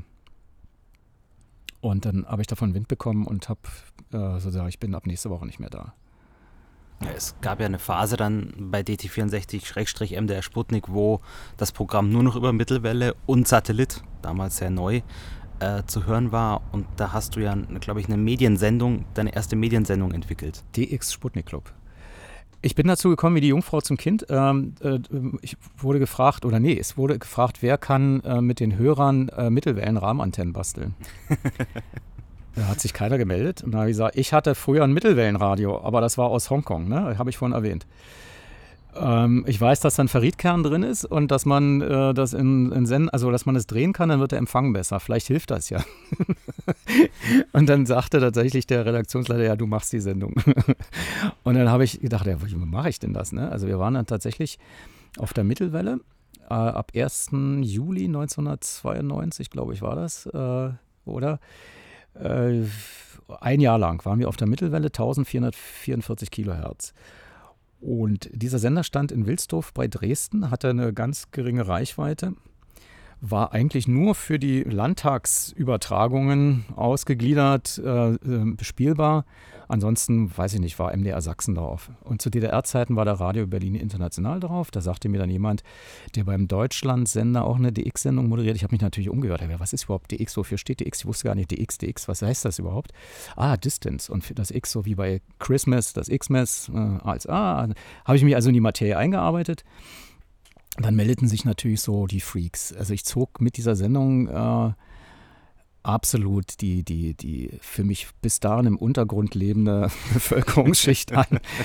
Und da meldete sich jemand aus Lichterfelde, Klaus Grote, der war äh, relativ äh, sehbehindert, also relativ, weil er immer noch ein bisschen was sah, aber seine ganze Kindheit schon so verbrachte und äh, sämtliche Radios der Welt kannte, weil er eben durch die Sehbehinderung sämtliche Bänder auch äh, abhörte und auch ein grundig Satellit besaß. Das ist also ein ein Mehrwellenempfänger gewesen, der komischerweise Satellit hieß, aber nicht Satelliten empfangen konnte. Ja, ja. sondern äh, Kurzwelle auf, auf allen möglichen Bändern. Und mit diesen äh, Freaks aus der, aus der Community quasi habe ich die Sendung bestückt. Die haben dann äh, tatsächlich mit mir in der Sendung teilweise mit einem S-Fehler, also wir mitten jetzt die Wellen, also man hat die kaum, also ich übertreibe bewusst, um deutlich zu machen, dass wir die Leute ins Studio geholt haben und mit denen zusammen am Tisch die Mittelwellenrahmenantenne gebastelt haben. Und die Leute draußen am Radio haben die nachgebaut. Lambda halbe und so eine Sachen kannte ich vorher alles gar nicht. Frequenz abstimmen und dann habe ich den ähm, Technikchef von der Deutschen Welle noch mit seiner Magic Disc in, in reingeschaltet, der gesagt hat, wenn man sich äh, so wie eine Schallplatte aus Aluminium irgendwas baut und das an den, in, in die Nähe des Radios hält, verstärkt das irgendwas. Und das haben wir alles ausprobiert, um diesen scheiß Klang, der wirklich super enttäuscht enttäuschend war, aufzupeppen. Wir haben äh, den Rohrmast, der dort stand, äh, abgeschaltet und umgeschaltet auf die drei X-Dipol-Antennen, äh, um zu wissen, ob möglicherweise, weil nachts die Raumwelle so stark ist, die sich an der Ionosphäre spiegelt, die D-Schicht, alles, das habe ich alles da lernen müssen erst, äh, haben wir die optimalen Antennen, äh, also Ausrichtungen getestet mit der Telekom zusammen. Während des laufenden Sendebetriebs haben wir einfach abgeschaltet. Dann knallte der ähm, Grieche durch, wie wir ihn immer nannten, aus äh, Thessaloniki, den ich dann später mal besucht habe. Und dann habe mhm. ich denen gesagt, den, den, Technikern, wisst ihr eigentlich, dass ihr uns gestört habt? Nö. und aber ihr habt so viel Bums. Und er sagte, wir wollten doch, dass unsere Gastarbeiter euch hören und so, also da, also unser Programm hören. Also die haben, äh, die kannten nicht sowas wie, wie eine Hubbegrenzung oder irgendwas oder Leistungsbegrenzung. Die haben ordentlich ihren Sender befeuert und egal was, was da die, die äh, Genfer Wellenkonferenz meinte. Äh, jedenfalls war dann äh, der Mittelwellensender nicht mehr zu haben. Der Mitteldeutsche Rundfunk sagte, das war nur ein Jahr lang eine Übergangslösung und dann entdeckte man plötzlich, also da hat irgendjemand die Idee gehabt, dass man auf dem Astra-Satelliten Tonunterträger hat, die nicht genutzt sind. Also ich glaube fast bis zu sechs parallele äh, Tonträger. Also man musste sich einen, einen, Satellitenempfänger kaufen. Wir haben dann einen Deal mit Technisat gemacht, ohne zu wissen, dass sie uns ein bisschen über den Tisch ziehen, weil die uns Geräte verkauft haben, die alt waren, die, die raus mussten, weil die einen bestimmten ähm, Chip nicht drin hatten. Nämlich das, was so äh, in der Tonbranche Dolby ist, also ein Rauschminderungssystem gibt es da auch in der Satellitentechnik. Und das hatte das nicht. Wir sendeten aber mit diesem Standard und ähm, mit diesen Altgeräten klang unser Programm ziemlich dünn. Aber was wir hatten, wir hatten ein verschlüsseltes Fernsehbild, weil Premiere war damals verschlüsselt, aber sichtbar verschlüsselt und die hatten auch einen Ton.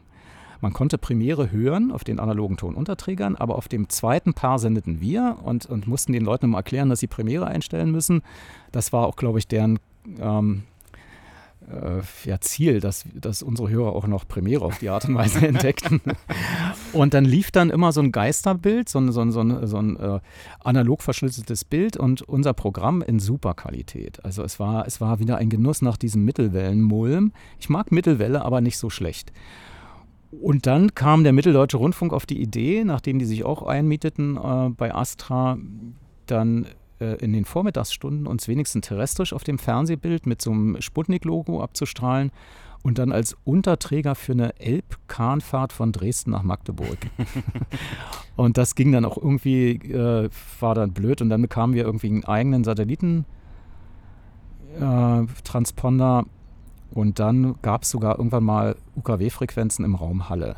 Äh, mit Überreichweiten bis Weimar, wo sich dann der VPRT, der Verband der privaten Rundfunk- und Telemedien, der jetzt umbenannt ist in VNet, sich beschwerte, dass wir hier äh, in fremden Bundesländern wildern würden mit Low-Power-Frequenzen, die gar keine Low-Power-Frequenzen seien.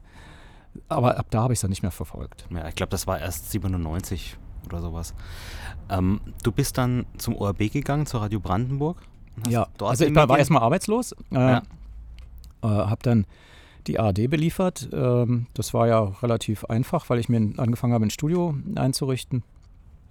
Und ich war noch auf dem Gelände des Funkhauses Berlin zusammen mit meinem Kollegen Andreas Ulrich. Wir haben da ein Produktionsstudio von Stimme der DDR, Schrägstrich der Kultur, ähm, gemietet für 1000 D-Mark pro Monat, merkten allerdings, dass wir das gar nicht so schnell einspielen, was wir da äh, an Miete bezahlen und haben dann daraus ein Journalistenbüro gemacht.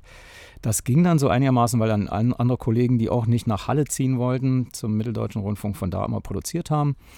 Und wir hatten die, äh, immer noch die technische Infrastruktur des Schaltraums.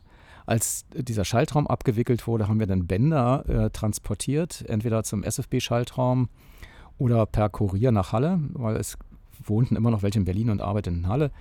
Und dann gab es dann irgendwann mal die Fritz-Card mit ISDN und wir hatten, äh, ich hatte in einer, also es klingt jetzt arrogant, aber ich habe den ersten digitalen Beitrag in der ARD geschnitten.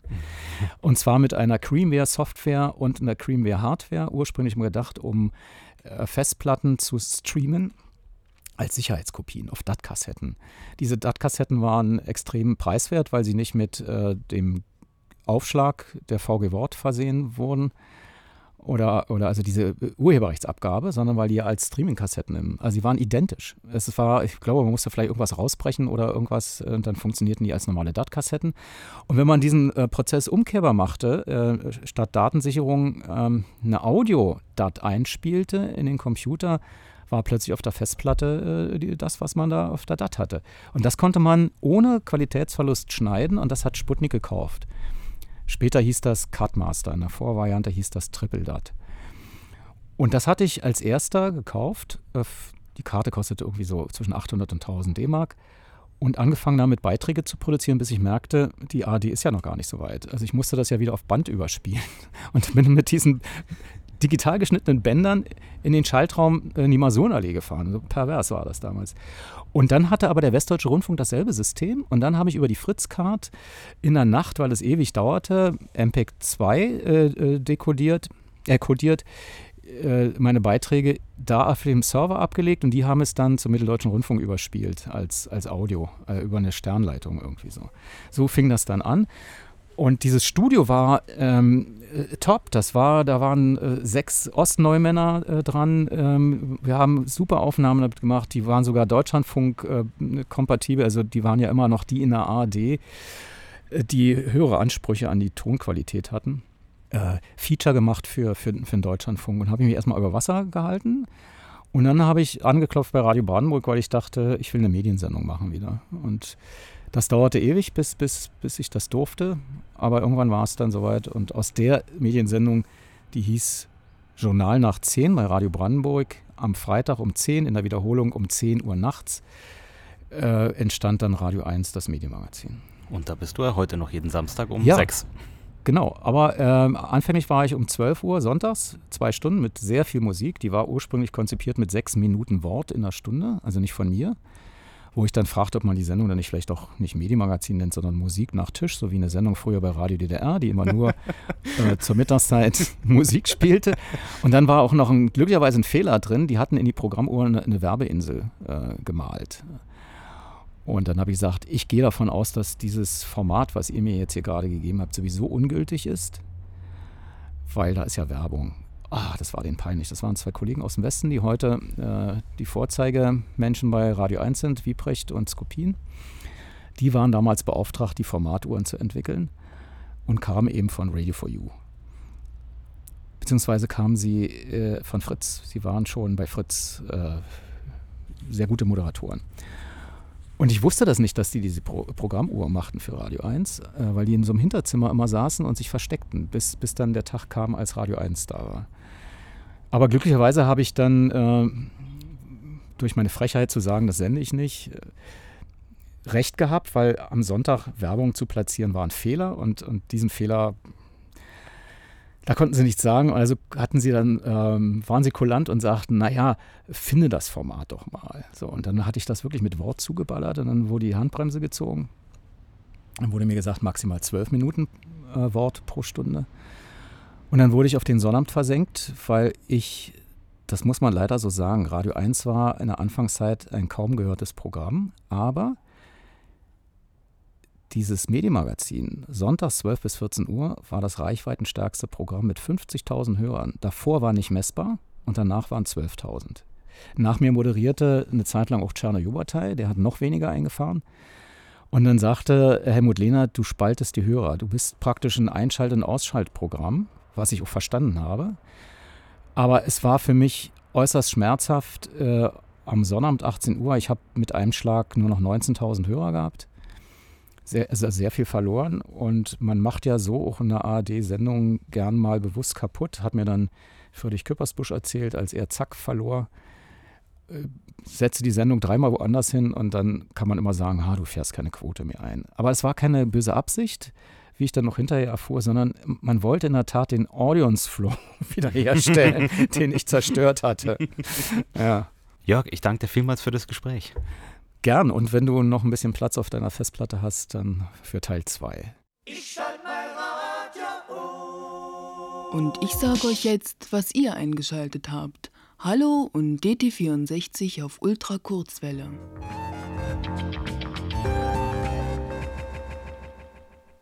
An dieser Stelle eine kleine Korrektur zum eben gehörten Interview, weil ich mein Erinnerungsvermögen überschätzt hatte. Das war zwar eben ein Original-Jingle aus dem Jahre 1986, aber Hallo und DT auf UKW wurde schon im Jahre 1981 gestartet, im September, als sogenanntes erweitertes Abendprogramm. Am erwähnten 7. März 1986 begann dieses Programm dann schon um 13 Uhr, also die Verlängerung der Erweiterung quasi. Hallo, das Jugendjournal verpasste sich dazu auch neue Jingles. Erkennt ihr die männliche Stimme? Hallo ist hier!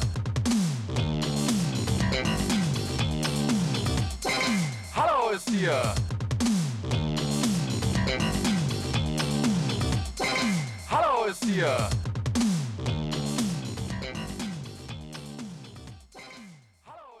Das ist Wolfgang Lippert, Schlagersänger und auch mal Wetten das Moderator gewesen. Noch eine Korrektur. Ich meinte, dass Hallo das Jugendjournal 19.12 Uhr begann. Auch da war offenbar meine Erinnerung diffus. Glücklicherweise fand ich eine Kompaktkassette mit meinem Vater, als ich ihn 1974 mitgeschnitten hatte. Authentischer geht's nicht. So, jetzt ist es aber leider höchste Eisenbahn. Äh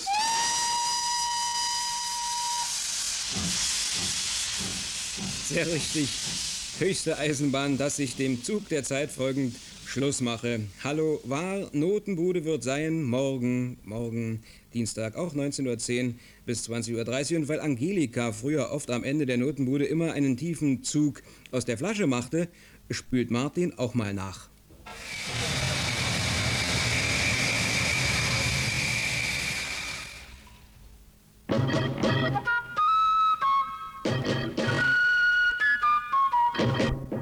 Also richtige Zeit 19.10 Uhr.